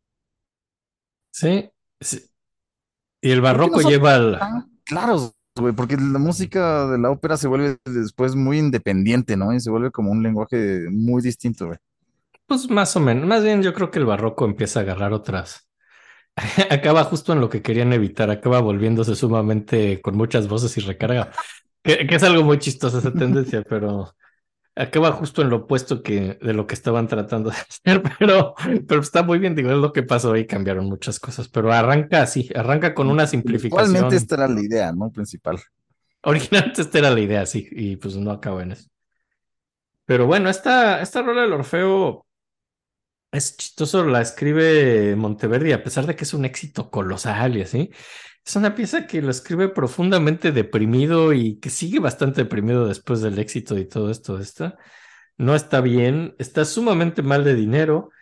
eh, y además en 1607 se muere su esposa, se muere Claudia, sí, el papá de Monteverdi, que habíamos dicho era doctor, es el que la cuida, ¿no? Entonces ya estaba viviendo en Cremona y el, el papá de Monteverdi cu- cuida a su, a su nuera, pero se, se muere y se queda viudo con un hijo de siete años y un hijo de dos años a los 40 años. Y siendo pobre y bastante amargado. Y extrañamente se está volviendo sumamente célebre y famoso, pero no tiene dinero y tiene muchas responsabilidades. Es como una época muy mala Oh. para él. Su época de más éxito musical es una época bastante miserable en su vida. Y además es... Y además, sí, no, digo, a diferencia de Palestrina, que vimos que cuando se murió su esposa se casó como a unos cuantos meses después, Monteverdi nunca se vuelve a casarse, así como que fue de estos viudos fieles que siempre le fue fiel a la memoria de su esposa y ya. Obvio, sí, obvio, güey. Y vivió en tristeza y luto y soledad el resto de su vida. Es medio, es bastante triste. Sí, es bastante triste, güey. Sí, es una historia bastante lamentable y Como que pues, es rara su vida, ¿no? Porque no es dramáticamente mala, nada más es triste emocionalmente, como. Pues él. Ay, sí. Es, como- es bastante triste de su vieja, lo hace como bastante sobriamente triste. Y luego, que quería, ¿no? Bueno, no sé. no sé, no sé qué le pasa, pero luego, además no tiene mucho tiempo para el duelo, digo, están en Cremona cuando pasa esto, porque la esposa, pues, digo, la cuida el papá, entonces estaban en Cremona. Oye, ¿y la cremó? Ah, Ah, nah, ah.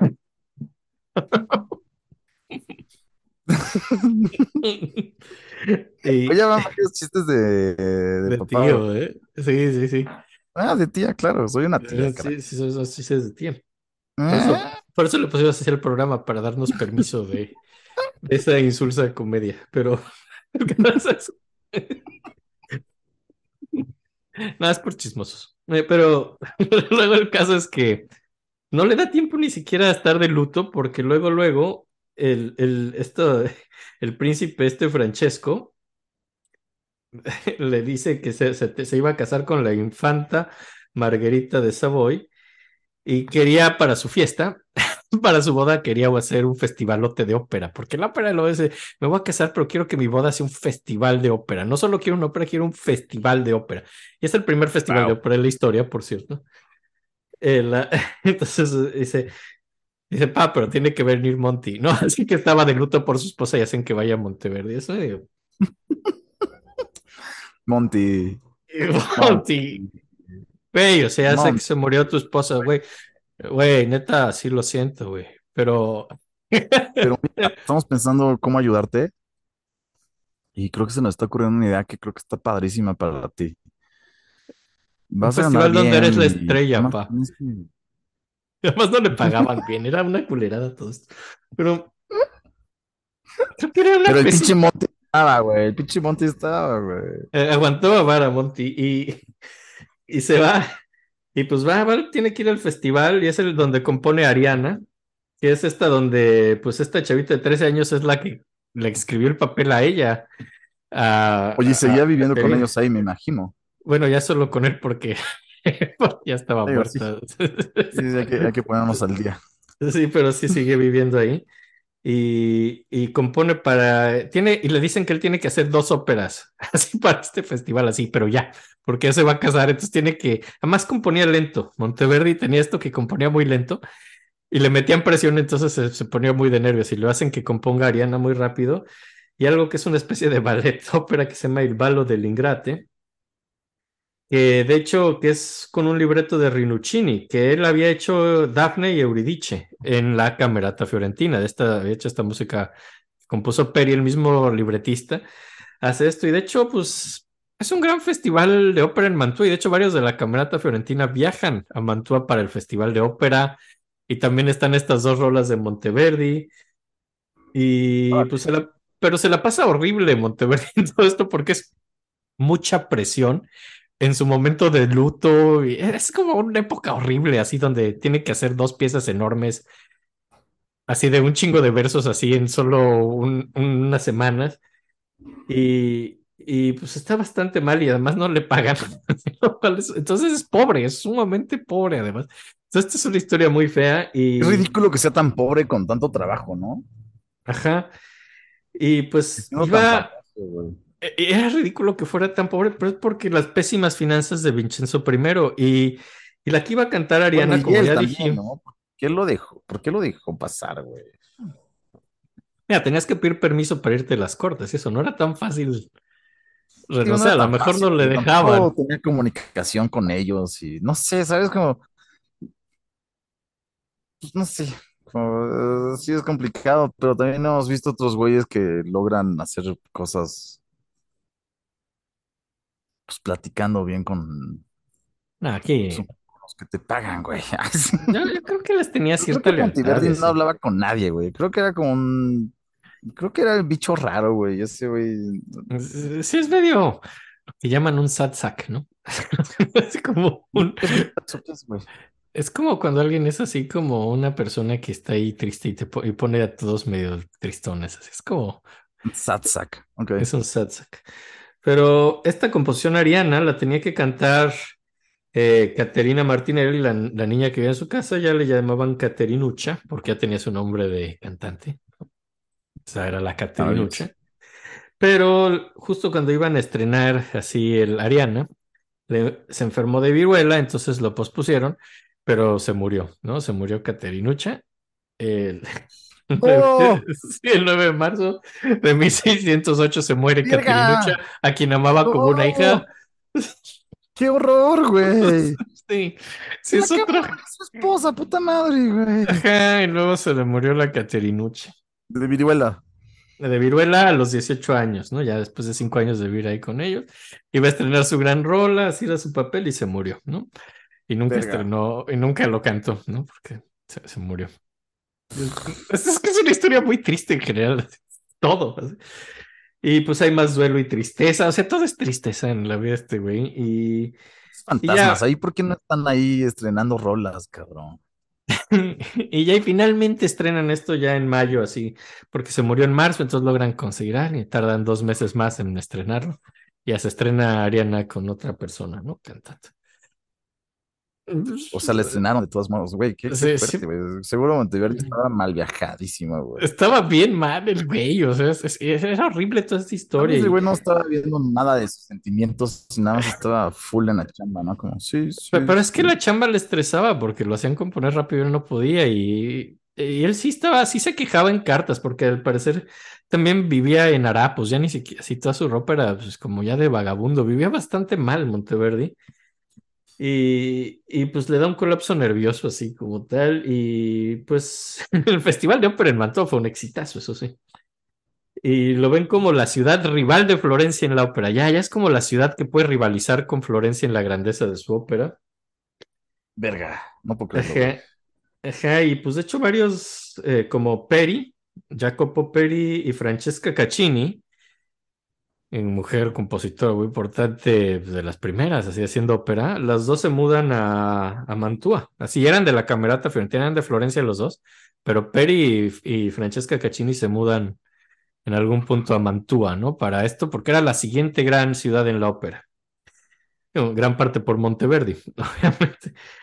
Y pues como que en 1608 Monteverdi, pues así todo destrozado, así como ser humano en esos momentos, se va a casa de su papá, está cansado, pide permiso que lo deje descansar en la corte y se va a, a casa de su papá, así muy triste, está de luto, está ofendido porque porque además llegaron los fiorentinos y entonces toda la corte empieza a darles más trabajo a los florentinos. No dicen, ah, qué maravilloso que nuestra ópera ya es chida porque ya llegaron los florentinos. O sea, siempre lo veían como un segundo así. O sea, ya ni siquiera el respeto de la gran ópera de Mantua Monteverdi decían, qué chido, ya tenemos a los compositores de Florencia. Entonces también se siente bastante despreciado el güey, ¿no? Qué horror. Es muy triste todo. Pobrecito. Y, y pues como que no le pagan a tiempo y, el papá tiene que mantenerlo. Su papá, que ya estaba viejito, pues todavía era doctor y pues todavía lo mantiene. Y pues como que el papá le escribe a los duques de Mantua, así le escribe a Vincenzo y a los hijos pidiendo que por favor lo dejen descansar un poco y que no lo llamen luego, luego. Le dice, está mal de salud, está mal es pobre, déjenlo, libérenlo de sus obligaciones un poco, necesita descansar, ¿no? Y Vincenzo primero dice, bueno, este hombre merece un sueldo de por vida. Entonces hace que, que a Monteverdi le den un sueldo de por vida, lo cual pues, empieza siendo buena una. Fin, cabrón. Pero lo malo es que no se lo pagan, o sea, porque son muy malos pagando. O sea, en teoría no era un esclavo, en teoría sí le pagaban, solo que pues, o sea, un güey, te debo este mes. O sea, no le pagaban, pero tiene un sueldo y de hecho toda su vida va a sufrir porque tiene este sueldo de por vida y siempre va a ser un dolor de huevos cobrarlo, así, porque son malísimos pagando estos güeyes, malísimos. Qué horror, güey, qué horror. Entonces, este sueldo de por vida que suena bien. sorprendiendo ¿Por qué sigue ahí, cabrón? Se mamó también él, se mamó, no irse, pero digo, yo creo que es mucho de permiso. Si ves, el papá tuvo que pedirles permiso que lo dejen descansar unos meses. Es que no le daban permiso de irse, o sea, y eras, pues, eran nobles, tenía, ellos mandaban, ¿no? Supongo que era un poco de cárcel, güey, pero chances si ya tenías apalabrado otra corona, pues tal vez podías jalarte, güey. También no sé, güey. Siento que el guato no era movido, ¿eh? Es que estaba triste, estaba muy triste todo el tiempo.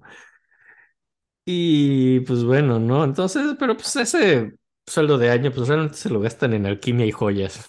Así básicamente. Obviamente. Es muy frustrante así que eso que esté gastando la corte. Y en 1610 ya como año y medio Y es que después, sin joyas no hay alquimia, ¿no? no, pues te estás tratando. Digo, más bien si ya logras la alquimia ya no necesitas gastar en joyas porque haces tu propio oro, pero No, Pero mientras no lo logres. las- las- necesitas las piedras preciosas para generar jugos mágicos, güey. No, o sea, la No alquimia está hecha de cosas así como. sí, sí, no. Generalmente no es que eches cosas sumamente baratas así de el oro lo haces. no, no. Sí, es de vamos a hacer algo caro con algo ligeramente menos caro. Eso es la alquimia. O sea, sería maravilloso si pudieras hacer así que algo así que la tierrita del piso se volviera oro y dices, ah, mira qué chido. Pero no, vamos a hacer que este rubí se vuelva una esmeralda. Ah, Seguimos en lo mismo, ¿eh? Seguimos en la realidad en lo mismo. Como que la ciencia ahorita nada más le llama fusión nuclear, güey. Ay, sí. Pero, güey, es carísimo para generar algo todavía más cabrón que, que nada más nunca pasa. Ay, sí. Bueno, con sus accidentes, ¿no?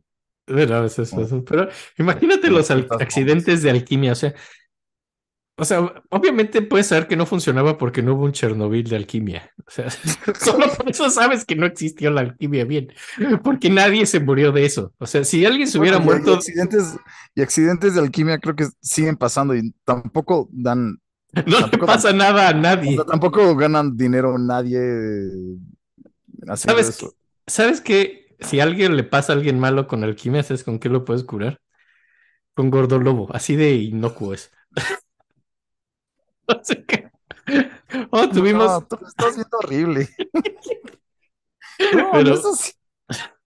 Según yo es el inicio de la ciencia, güey. Claro que es el inicio, la medicina sí viene del herbolario, pero. Pero, pero bueno, el caso es que en 1610 vuelve a Mantua ya a trabajar un poco más tranquilo y hace su sexto libro de madrigales. Y hay una rola ahí que se llama La Cestina, que son piezas pues, de duelo, de muerte. Eh, mucho para, es chistoso, más que para su esposa, como que todo ese duelo es para la Caterinucha, ¿no? Eh, y entonces tiene esta pieza interesante y pero lo más importante de la época que compone, más de que el sexto libro de madrigales, hace música religiosa. Eh, para, que es raro, porque eh, la música en general de Monteverdi es, es secular, son madrigales y óperas más bien. No se metió mucho en música religiosa, lo cual es curioso para un compositor de la época, pero en esta época hace una misa que se llama In Stilo Tempore y hace unas vísperas a la Virgen María y hace como un libro de música religiosa y como que quiere, regalárselas al Papa, ¿no? Así, de hecho creo que aquí pues quiere regalarle esta música al Papa y viaja a Roma tratando de hacer eso y también quiere, pues, su hijo Francesco ya está más grande y quiere buscarle trabajo de músico a su hijo y quiere ver si, si lo conecta ahí con el Papa para darle un buen trabajo a su hijo, pero realmente lo batean, ¿no? Así en Roma. Eh, llevó su libro de música religiosa, así como que creo que el Papa ni lo recibió y no consiguió trabajo para su hijo y no consiguió nada, salió mal ese viaje. Lo mismo, lo mismo, ¿no? Cosas horribles como... Sí, todo va a tener que seguir. Pero más bien sigue siendo la misma historia donde no es preciado. Sí, donde no está apreciado. siendo menospreciado de alguna forma, como... Ah, ahora, pero esto cambia un poco porque también viaja a Venecia, donde de hecho sí les gusta mucho su música religiosa y la publican. Y de pronto, y quería poner un poco su música religiosa porque digo, no es lo más típico, pero está bien bonita. Vamos a ver un poco de la de las vísperas de la Virgen.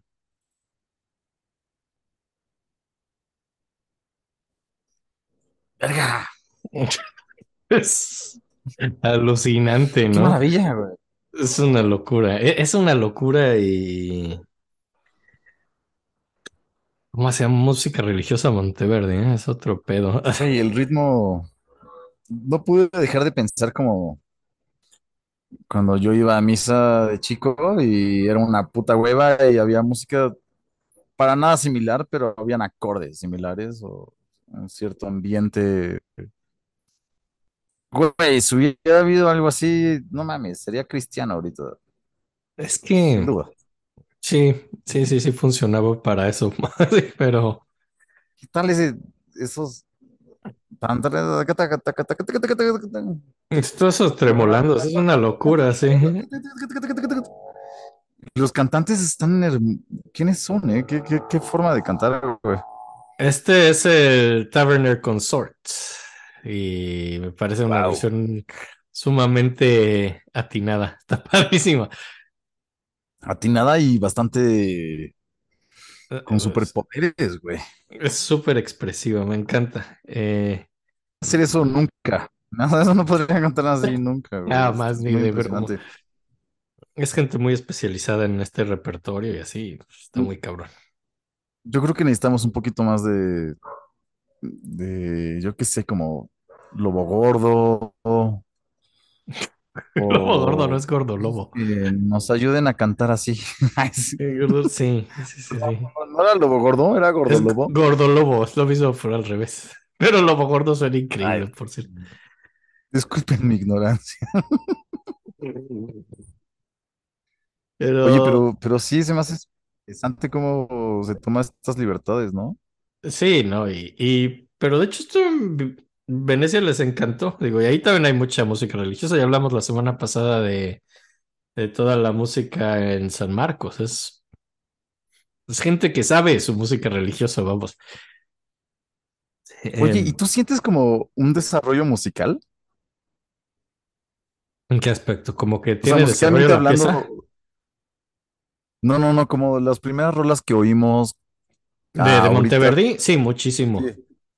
Sí, muchísimo. Muchísimo. Y es que Como, La- como que, ¿qué, qué es lo que ves? Porque a mí se me hace justo en esta pieza no tanto, justo en esta pieza no, porque además tradicionalmente la música religiosa tiende a ser más, no es donde haces tus innovaciones, si eres un compositor, Eh, es donde eres más conservador porque tienes un respeto, ¿no? Entonces, cuando los compositores innovan, rara vez va a ser en la música religiosa. Yo, pero yo donde oigo más, por ejemplo, el Orfeo me parece mucho más innovador que esto, aunque esto es música preciosa, ¿no? Pero el desarrollo lo veo más en el Orfeo, en este cambio a la monodia de pronto, es, es un salto enorme de sus madrigales a eso. Ahora, no deja de hacer madrigales, si vemos esta misma época saca su sexto libro de madrigales después del Orfeo y va a hacer más madrigales todavía, cuando ya eran algo definitivamente pasado de moda en el siglo XVII. Es lo que decimos, empezó siendo como...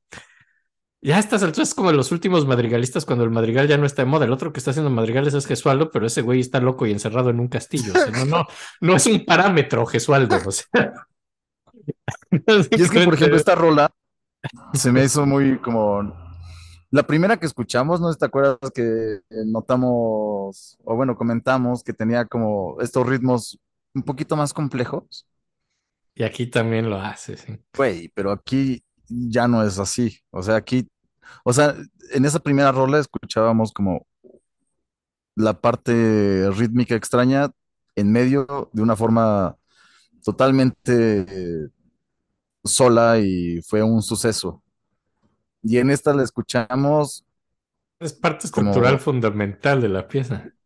Ah, es una parte estructural fundamental que se repite y, y ya estamos hablando del barroco totalmente, ¿no? De este contrapunto de ritmos también y de música y de armonías como... Esta es, esta es la, la segunda práctica. Más que el barroco, esto es como un gran ejemplo de segunda práctica. Esto es lo que yo creo que Artusi detestaba desde el fondo de su ser.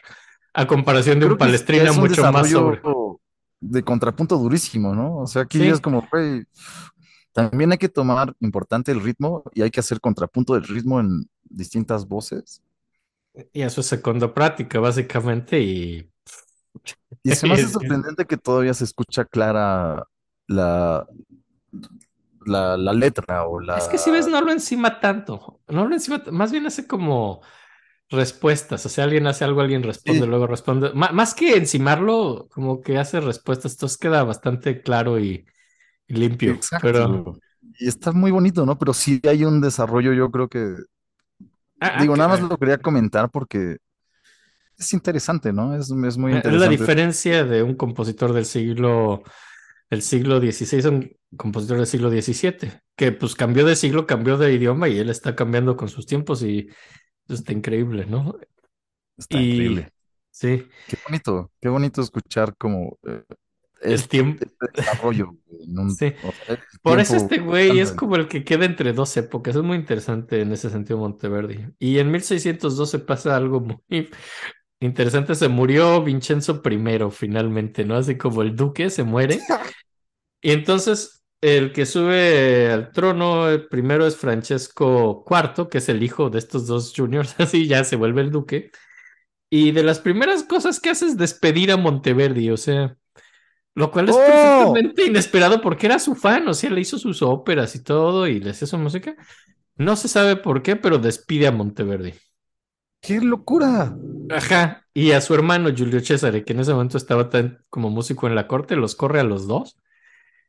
Y pues ya, no tiene, se va con una cantidad ínfima de dinero y se va a casa de, del papá, otra vez a vivir con su papá y sigue recibiendo, se supone que tiene que seguir recibiendo dinero de esto de la pensión vitalicia que le dieron, pero también sigue siendo un problema cobrar, pero pues ya no tiene trabajo, se va con el papá y no se sabe mucho lo que hizo el año siguiente, realmente ha de haber estado ahí en el sillón del papá, realmente sin hacer gran Ay, cosa. Dios, pobrecito, güey.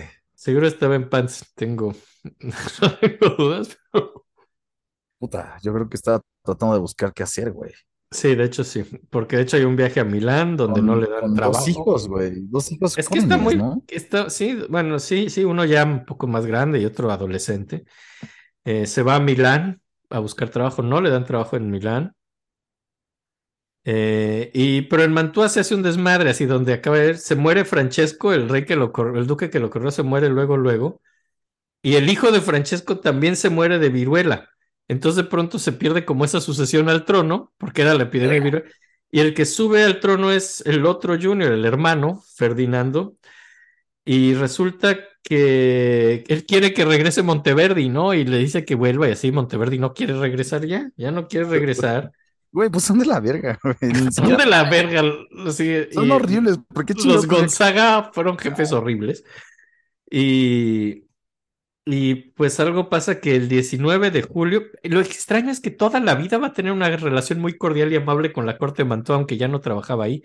Y le siguen pidiendo rolas y le sigue haciendo rolas, aunque ya no trabaja ahí. Y en teoría le siguen pagando toda su vida, pero siempre fue difícil cobrar. Pero nunca pagan. Y el 19 de julio de, mi- de 1613 se murió el maestro de capilla de San Marcos en Venecia, se llamaba Martinengo. Y pues en Venecia sí querían a desde que publicó sus libros de estos de música religiosa. Eso ayuda mucho porque dicen, es que queremos ese güey de maestro de capilla. Así cuando se les murió el maestro de capilla en Venecia, dijeron, puta, Monteverdi está libre ahorita, ¿no? Y es algo que le, pues el primer momento de buena suerte, yo creo que en lo que llamamos el capítulo.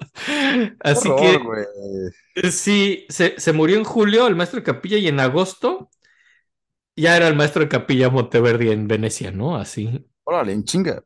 en chinga. Sí, se murió y un mes después ya lo buscaron y pues de Caliente, pronto, las cosas tienen que ser en caliente, güey. sí, a diferencia del otro que tardó como siete meses en darle el puesto, así que ya no había nadie. aquí le dan, pues le da, esto le da bastante más prestigio. Ey, ser el maestro de capilla de San Marcos, no mames, es quizá los dos más importantes. Y le da dinero y, y pues es interesante porque San Marcos, a pesar de ser este gran prestigio, desde Gabrieli, que oímos hace un par de capítulos, venía en decadencia, ¿no? Eh, mucho por la práctica nova, así como que la práctica nova no funcionaba muy bien para la iglesia, según. Entonces, como que estaba medio chafa la música en San Marcos los últimos 10, 15 años y querían regresar a la gran gloria de la polifonía antigua y le piden a Monteverdi que lo haga.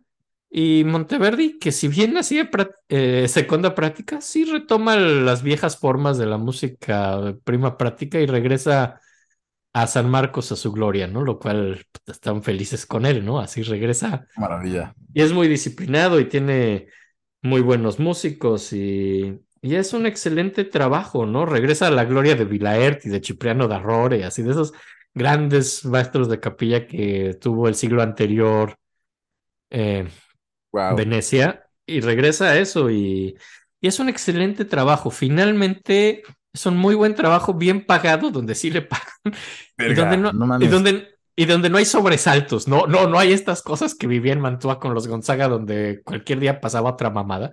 Aquí tiene como un trabajo bueno, o sea, por primera vez, lo cual Bien cuando vas leyendo güey. la biografía de este cabrón, esto te dice, puta, medio respiras, porque sí es muy angustiante todo lo anterior, sea, así. no mames, yo pensé que iba a morir en horror. No, aquí mejora bastante. eh, y pues bueno, siguen. Y pues, pero de todos modos, Ferdinando de Mantua le sigue mandando cartas que vuelva y, y como que muy educadamente siempre ya lo batea, ¿no? Dice, no, ya no voy a volver a, a Mantua. Y, la pero, no, pero le sigue pidiendo óperas este cabrón, el Ferdinando. Y, Güey, me encanta, güey. Y lo y sigue haciendo, obviamente. y sí, claro que sigue haciéndole óperas. Claro Es que, que le sigue haciendo. ¿sabes? Es- es- no sé por qué amaba ese lugar, güey. Por alguna razón Tenía una enorme fidelidad a Mantua y mucho cariño a ese lugar. Digo, en, en mi óptica lo trataron de la No, verga, sí, pero al parecer él le tiene mucho cariño a todo esto. Y, y pues por ahí, por ejemplo, entre 1617 y 1619 hace una ópera que se llama Andrómeda y, el, y bueno, y de ahí viene un lamento de Apolo que es maravilloso y todo eso lo manda a Mantua, pues donde se toca toda esta música. Y su hijo Francesco, el que no entró a Roma a trabajar, acaba estudiando leyes, pero en 1620 cambia de carrera y se vuelve un fraile carmelita, ¿no? Así su, su hijo mayor se vuelve Verguísima, de esos cambios. así de, cambio de giro. ajá, de voy a ser abogado, no, voy a ser un fraile carmelita. ¿A quién no le pasa? es igual, es casi lo mismo. Es casi lo mismo. Entonces, y, y el otro hijo, Maximiliano, quería ser doctor, así como pues, venían de una familia de doctores, el papá era doctor, exacto.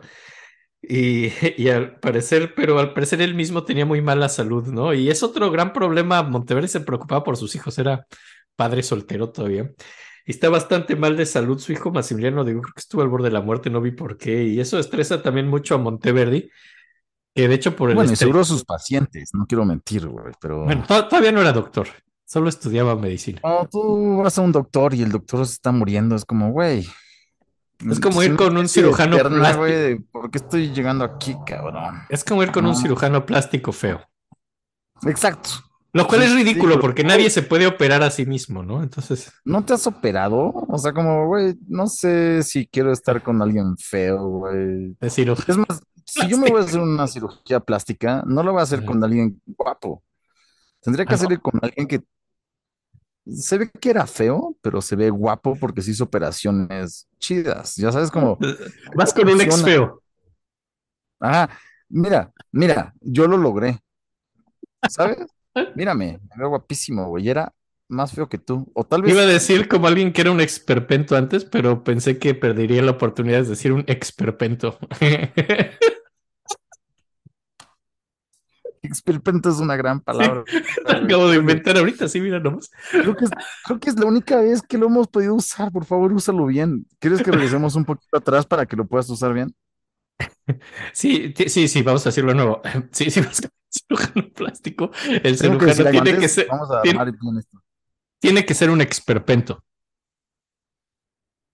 Estuvo bien. Los mejores Maravilloso. cirujanos plásticos son experpentos. Excelente. Ok, voy.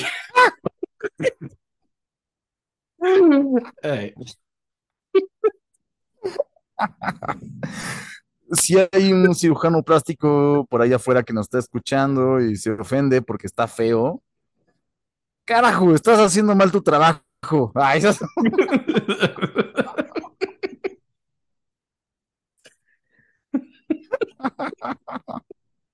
échale ganas, cabrón. Sí. El feo es feo porque quiere.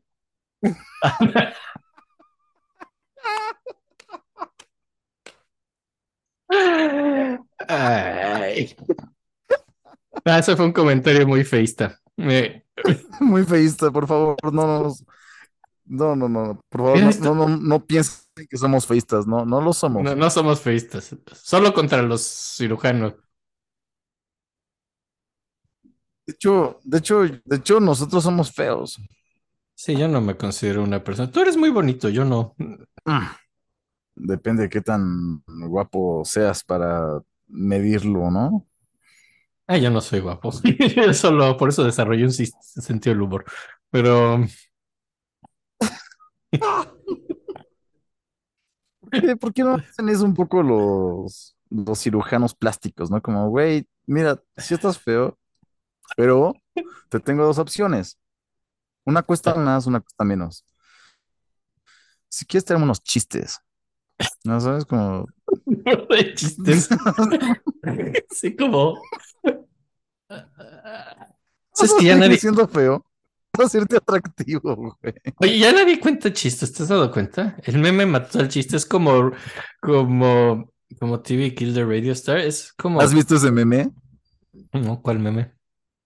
No, exacto, justo eso iba, como, ahora dices, ¿has visto ese meme? En vez de, Exacto. Pero No te voy a mentir, no sé si voy a editar esto, ¿no? Ya, ya, ya veré cómo funciona cuando. est- yo estoy a favor de todo. Ok. Si quieres, deja eso como, Testimonio de que edité algo que nunca supieron que edité. ajá, exacto, nada, más deja como el corte y yo diciendo como, "Mm, Ok. me parece perfecto. Ok, sí, entonces sí lo voy a editar. No fue sumamente inadecuado. Y además ni siquiera fue chistoso. Mira, no son chistosos ya, ya, ya, ya no son chistosos. Ya no, no, no, no, por- a lo mejor eso ayudó a que se extinguiera el chiste. Los dinosaurios. Pero ¿en qué íbamos? Ya no sé en qué íbamos. Ah, que se murió. No, ya estaba en, ya estaba en Venecia, ya le estaban pidiendo y le seguía haciendo óperas a la corte de Mantua. Y Creo que sí hay que cortarlo, güey, porque es demasiado. sin- sin- lo voy a cortar. no. Estamos perdidos, güey. Por una Voy a ver cómo. Vamos a seguir como si nada, mira. Pero también está muy chistoso. Ok, espera, espera. Un, dos, cuac. En 1619, Monteverdi saca su séptimo libro de madrigales y se lo dedica a Caterina de Medici, que es la esposa de Ferdinando de Mantua. O sea, todavía está, su séptimo libro de madrigales se lo dedica otra vez a la, a la esposa de su, del hijo de su ex jefe. O sea, sigue dedicándole cosas a Mantua. Aunque ya no trabaja y aunque ya está en Venecia, sigue con esta relación con Mantua y escribiéndoles música y... ¿Sabes qué? Lo entiendo, ¿eh? Lo entiendo. Es como un síndrome de Estocolmo. ¿Qué es esto? Sí, es algo así, pero no tanto así, porque. No sé, lo entiendo perfectamente. Mi abuela tuvo un- una, una cosa similar, extrañamente. Mandaba madrigales a Mantua. Historia. O sea, madrigales, básicamente con. Escribía madrigales, los mandaba a Mantua en Italia y entonces decían, ¿qué es esto? Eh, Sí, entonces como que, como que entiendo mucho. No, pero cuando pues, hay nada y de repente hay algo, pues es demasiado como para no pensar que existe. Entonces, creo que el agradecimiento se vuelve algo que no entienden las otras personas, porque tal vez Le dieron es su... difícil entender. Sí, mira, y ahí vivió muchos años y trabajó muchos Le años. dieron todo, ¿sabes? Por sí. Menos dinero. Sí, Menos dinero. sí, pero, pero ahí estuvo un buen rato. Y, o sea, sí, es, es tóxico, ya sabes, lo que hoy en día, hoy, hoy, Hoy en día se llama tóxico. relación tóxico, güey. Ey, pero los, pero las risas no faltaron, ¿eh? me imagino. O sea, Básicamente. Y, Pero lo entiendo. Sí. Y luego, eh, pues como que finalmente está muy estresado porque su hijo está enfermo, el que estudia medicina. Y, y Francesco en mil... eh, Lo cual está chistoso, perdón, pero está chistoso, ¿no? que, que es que el doctor está enfermo. Sí, por eso salió todo esto del Sí. cirujano plástico. Sí, de ahí empezamos, ¿verdad? De ahí, de ahí empezó esta enorme, esta enorme digresión. No mames. Sí, de ahí empezamos con el cirujano plástico. Fue que creo que nos fuimos como 15 minutos a la verga, pero usted. Que si están escuchando esto y si lo cortamos, imagínense bromas Sí, buenas y malas, güey. Voy a dejar la, voy a dejar la parte decente. Eh, Sí, creo que dejar, por ejemplo, un intro, si no es que no se deja todo, pero sí voy a hablar de los cirujanos, sí voy a decir lo del entonces. Pero, pero bueno. ok. Vamos, Luego- justamente. Aquí nos Sí. quedamos. Ahora, el hijo, su hijo Francesco, en 1623, eh, que era, el, que era el fraile carmelita, se vuelve cantante en San Marcos, porque es un fraile que canta, ¿no? Canta muy bien, al parecer, su hijo. Y, y como que hace otra pieza en 24, que es el Combatimento di Tancredi et Clorinda, que es un texto de Torcuato Tasso, ¿no? Y esta pieza hace algo interesante, in- incorpora trémolos y pizzicatos como retórica y guerra. O sea, es el primero que creo que escribe Wow. pizz- de pizzicato yo lo veía como algo muy marcial, muy de guerra. Pues sí, Entonces, en ¿no? es- Es como un golpe. Plank, plank. En esta, Can, can, can, can. Sí, en esta ópera básicamente creo que es cuando pues, alguien escribe pizzicatos específicamente para un efecto. Y en 1626 su hijo se curó y finalmente es doctor. Y, y se queda, y su hijo se queda en Mantua, ¿no? Y es un médico muy exitoso en Mantua, lo cual creo que está, es por lo menos un final feliz de una de estas, historias. Su hijo Maximiliano es un buen doctor y le va bien de dinero y todo. Y Maravilla. en- pero el mismo año 1626 se muere Ferdinando de Gonzaga, así su, su, el otro güey así de la corte de Mantua, y sube Vincenzo II y se muere luego, luego, así muy joven, por viruela, y no hay herederos en 1627. Y en Mantua se hace pues, un desvergue espectacular porque no hay quien herede. Entonces se hace una guerra, que es como una guerra, la guerra de sucesión de Mantua. Y, Wow. Ajá, y extrañamente como que ponen a Astrillo así como regidor, así el güey que escribía los libretos.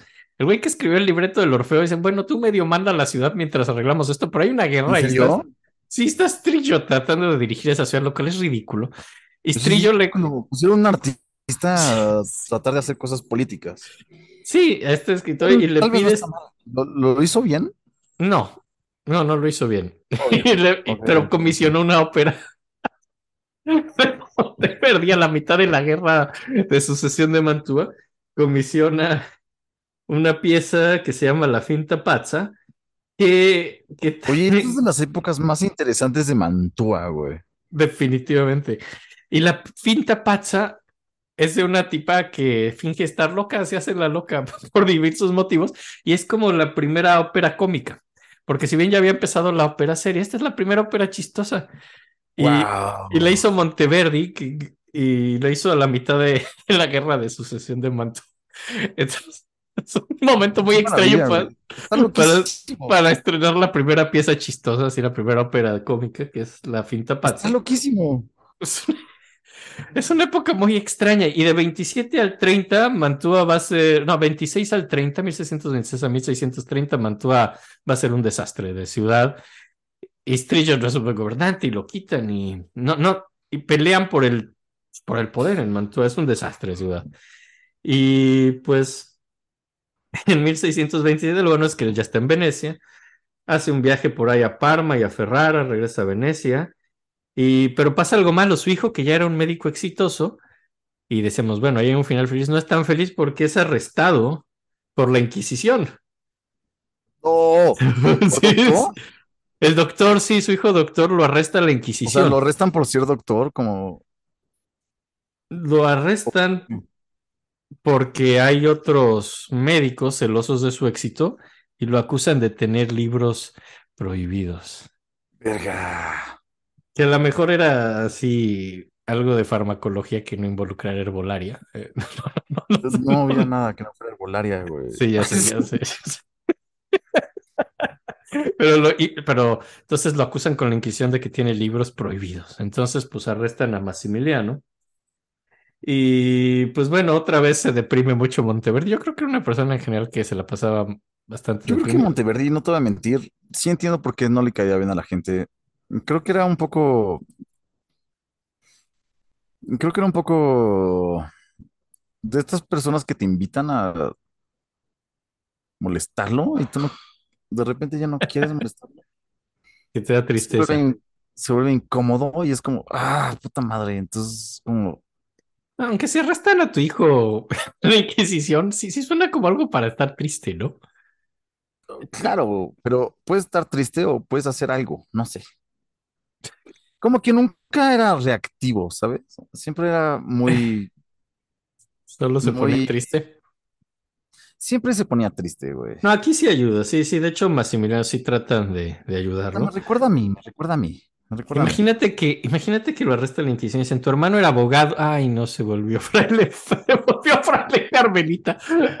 Así que puede ayudar a un fraile carmelita a alguien arrestado. Pero Me extrañamente, recuerda a mí, me recuerda a mí. Creo que yo haría lo mismo que Monteverdi. ¿te Eh, pondrías triste? Sí, yo me pondría triste todo el tiempo y ya. Pero él componía chido, entonces creo que eso es Oh. algo No que cambió chido, la historia de un tipo depresivo en medio de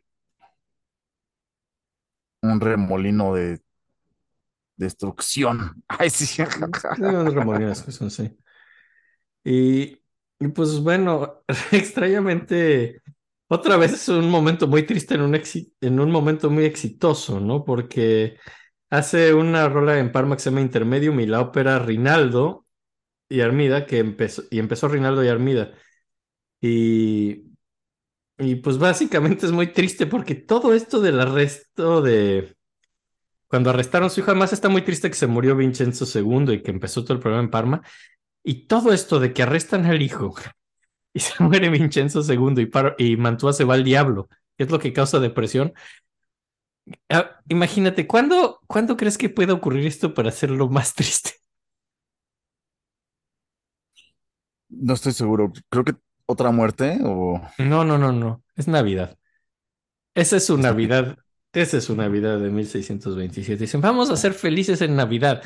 Es- van a arrestar a tu hijo en Navidad y se va a morir Vincenzo II en Navidad y, y Mantua va a caer en un desastre en Navidad. Ay, no. Entonces es una muy mala Navidad, básicamente, para, para Monteverdi. Eh, Y las navidades ya son tristes en general, güey. pero imagínate, además pasó esto en su Navidad. Es una, creo que está Es una sus, pésima Navidad, güey. creo que ha de ser de sus cuatro peores Navidades. Es que me sorprende que sea cuatro, güey, porque ese güey sí estaba triste todo el tiempo. Una, una, una Navidad muy triste, muy triste. Y Yo creo que esta es la, es el primer lugar, ¿no? Sí suena como una peor Navidad, ¿no? ¿Y qué Sí, puede nada más ser? creo que ya tenía como tal vez escamas en la piel ¿Qué otra. Navidad puede ser? Ah, sí, hay otras Navidades malas. Digo, claro. Era, en- era Italia, yo no creo que tuviera que comer romeritos. Sí, creo que hemos tenido ciertos programas más tristes, ¿sabes? Sí, sí, sí, pero está triste igual. Digo, Pero eso está no, horrible y está espantoso. es muy lamentable esta historia. Yo, yo no esperaba esto, ¿eh? Cuando estuve en Monteverde. Güey, pensé- yo jamás me pensé esto de Monteverdi. Yo pensé que Monteverdi había sido reconocido y que le había ido bien en general. Yo lo veía como el Apolo al Dionisio que fue Gesualdo, pero Oh my gosh. ¿Eh? Pues claro, yo también, ¿eh? Y ahora, liber... pero bueno, en el 28 empieza a mejorar porque liberan a Maximiliano Ya dijeron, nah, ya después de estudiarlo la Inquisición, dijeron, sí, no era culpable, la neta. Y, también tuvieron que pagar mucho, que corazoncitos de, güey, perdón. eh, eh, pero tuvieron que pagar una fianza y es bonito porque todos sus amigos de Mantua lo pagan, ¿no? Así porque él no tenía dinero, entonces como que así muchos amigos pagan la fianza y, y al final pues como que pues acabó muy, muy estresado en Monteverdi por toda esta cuestión del arresto de su hijo y así. Y finalmente, el 1630 acaba la guerra de sucesión de Mantua con el saqueo de la ciudad, así básicamente con medio una pequeña destrucción de la ciudad, donde se pierden muchísimas de las óperas de Monteverdi. Por eso no hemos puesto más ejemplos, porque muchas de estas óperas que hemos mencionado simplemente las quemaron, así cuando fue Wow. 1630 en el saque mató. Entonces, pues yo creo que hay como, no, ay, por ahí vi el número, no me acuerdo bien, pero creo como de 14 óperas creo que quedan como cuatro, o sea, creo que sí la mayoría se perdió. Que las, hay muchas óperas perdidas de Monteverdi y es, de hecho la mayoría está perdida, lo que queda es la Oye, minoría. pero sí es una óperas. diferencia grande de número. No, sí, la mayoría de las óperas de Monteverdi están perdidas, no son como un par. O sea, sí, así hay más perdidas que, que de las que tenemos todavía. Qué triste, güey. Es una putada, sí. Alguien, alguien, Carlos, en. De hecho, me acordé de él porque pues, después de preparar este capítulo vi que Carlos en Twitter puso este meme. ¿Has visto el meme de alguien que le falta una pieza y dice, a veces lo único que necesitas es una pieza?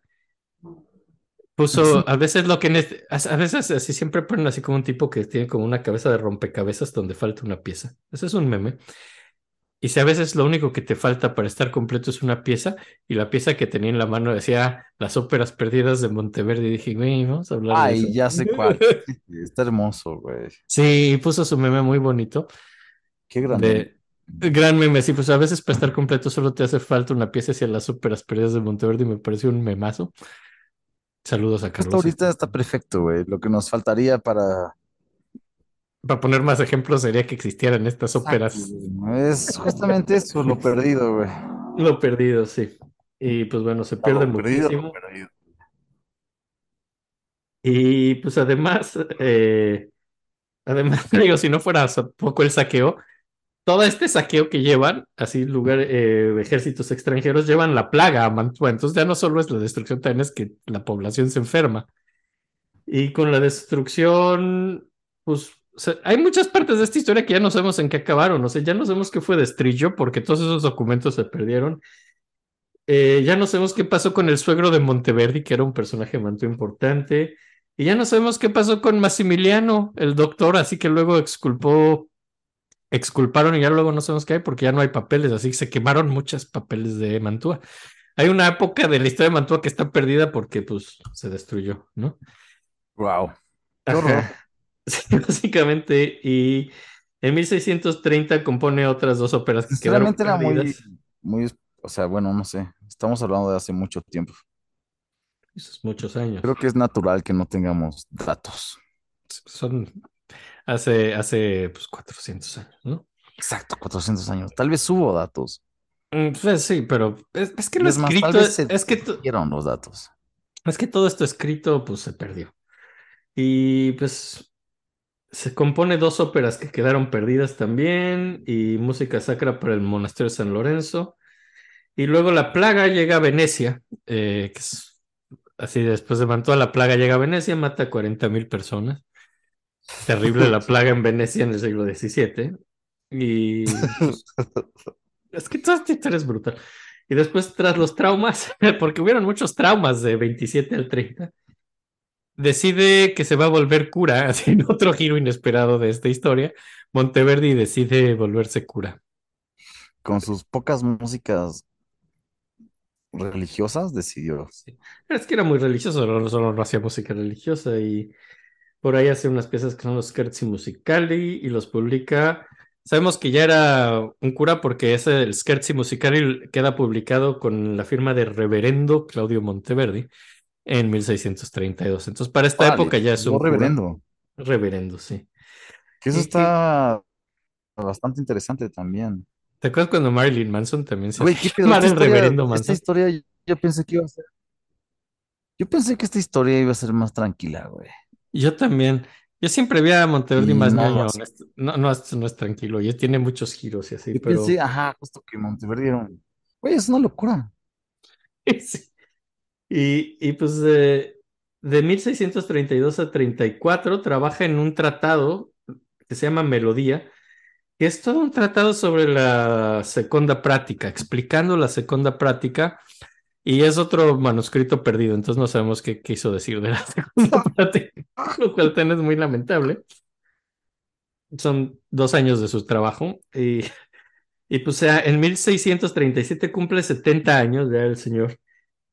Y, y sabemos que días después de su cumpleaños, que al parecer estaba muy festivo, iba en la Piazza San Marcos, estaba en la plaza en Venecia, y un, y un miembro de su coro, alguien que cantaba en su coro, que trabajaba para él, lo insultó en público en San Marcos. No sabemos bien cuál es el insulto, pero sí un, un cantante de su coro lo insulta en ¿Pero por público.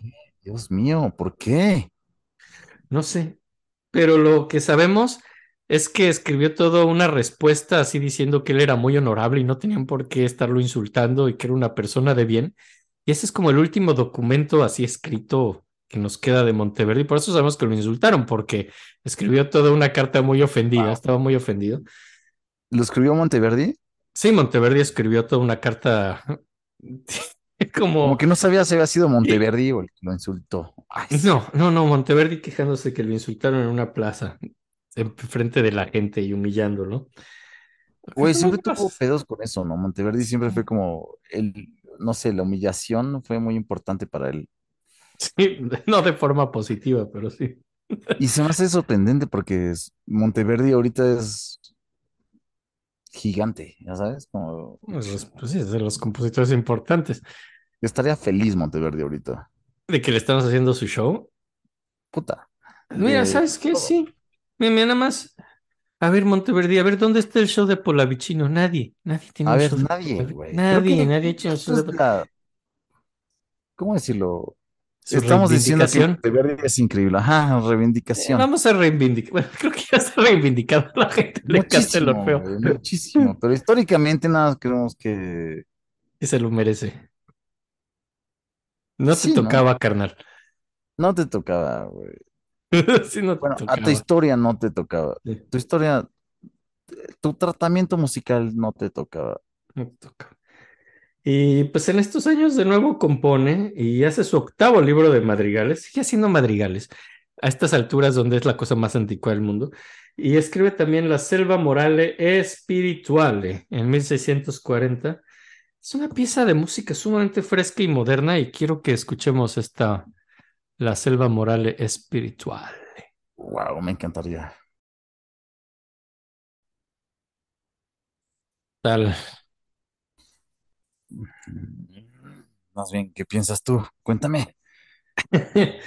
Yo ya la oigo total y completamente barroca. Ya es otro lenguaje, ya es, es otro lenguaje. Ya está,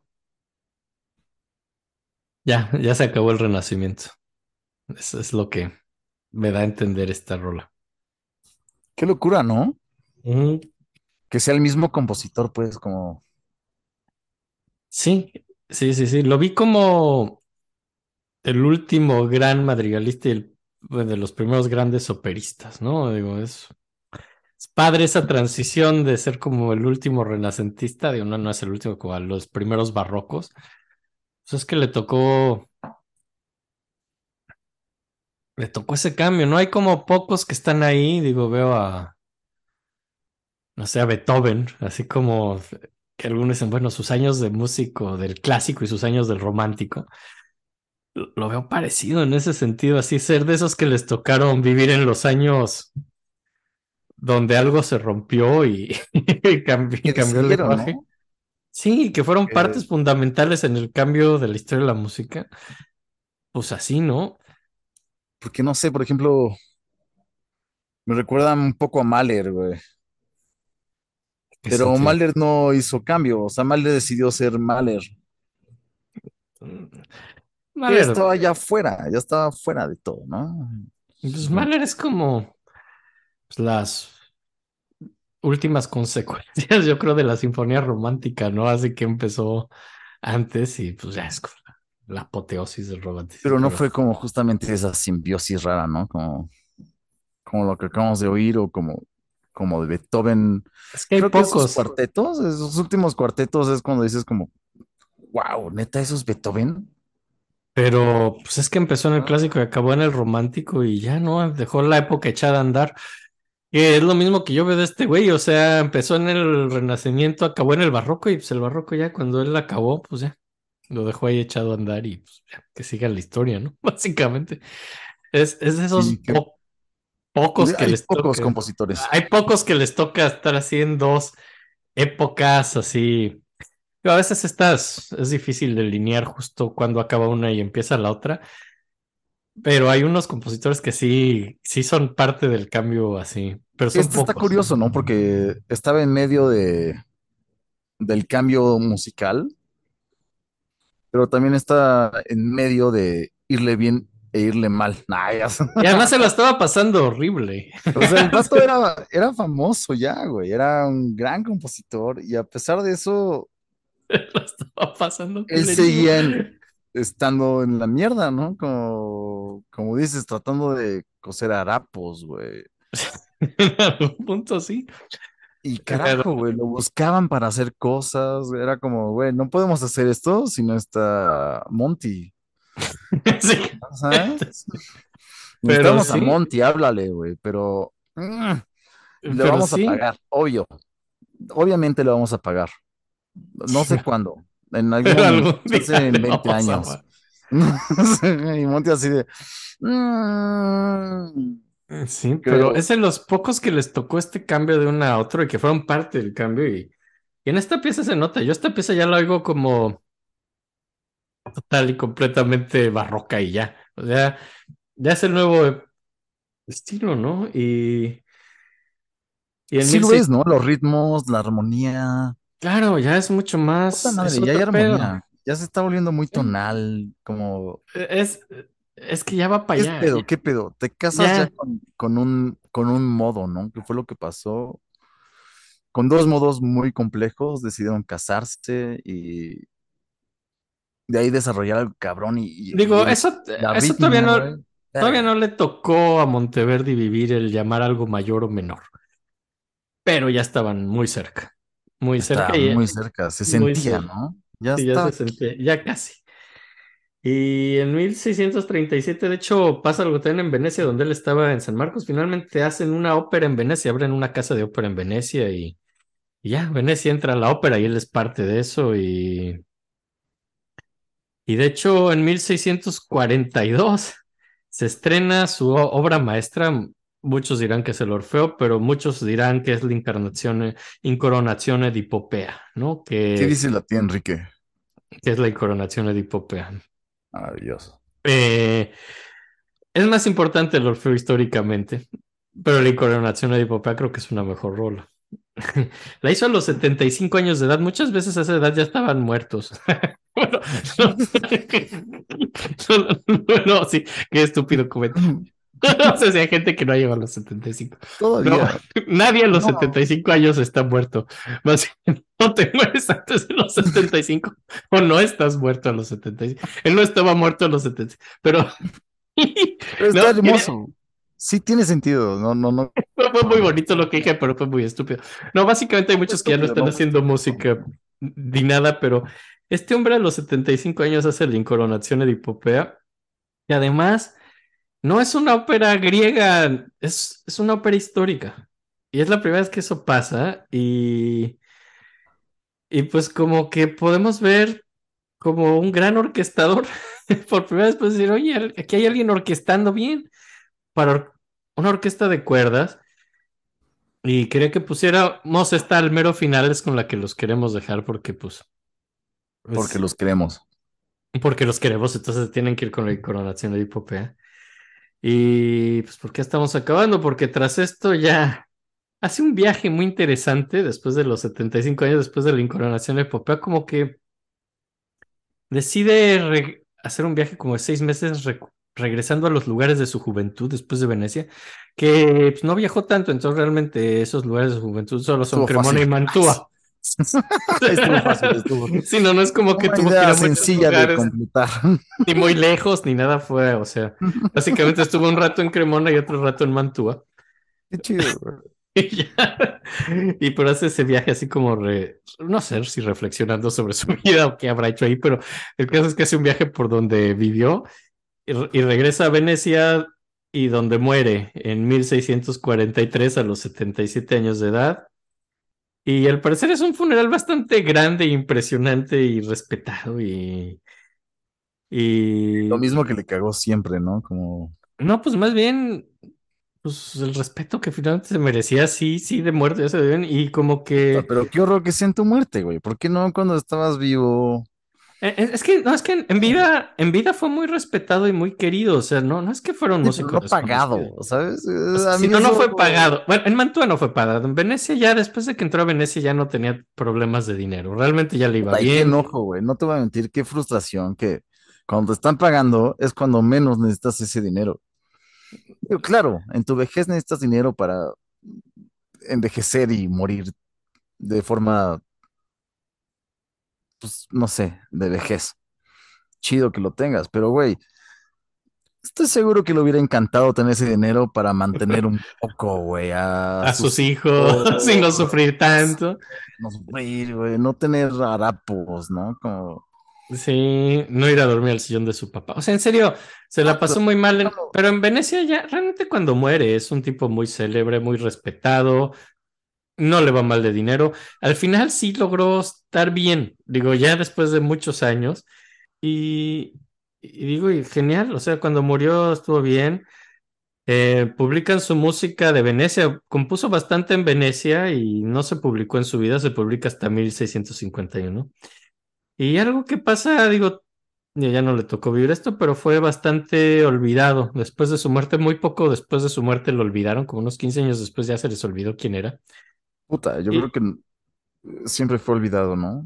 Y pues, no, no, en su vida le fue bien. Lo, des- lo redescubren en el siglo XIX.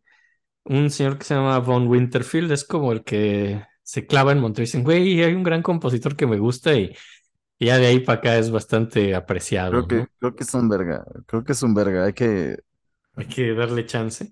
miren, topen esto, vean esas partituras, ¿no? O sea, porque ya sabes como, miren, miren, está bien bonita esta partitura, Lo que es muy triste es todo lo que se perdió. O sea, la primera ópera cómica está perdida.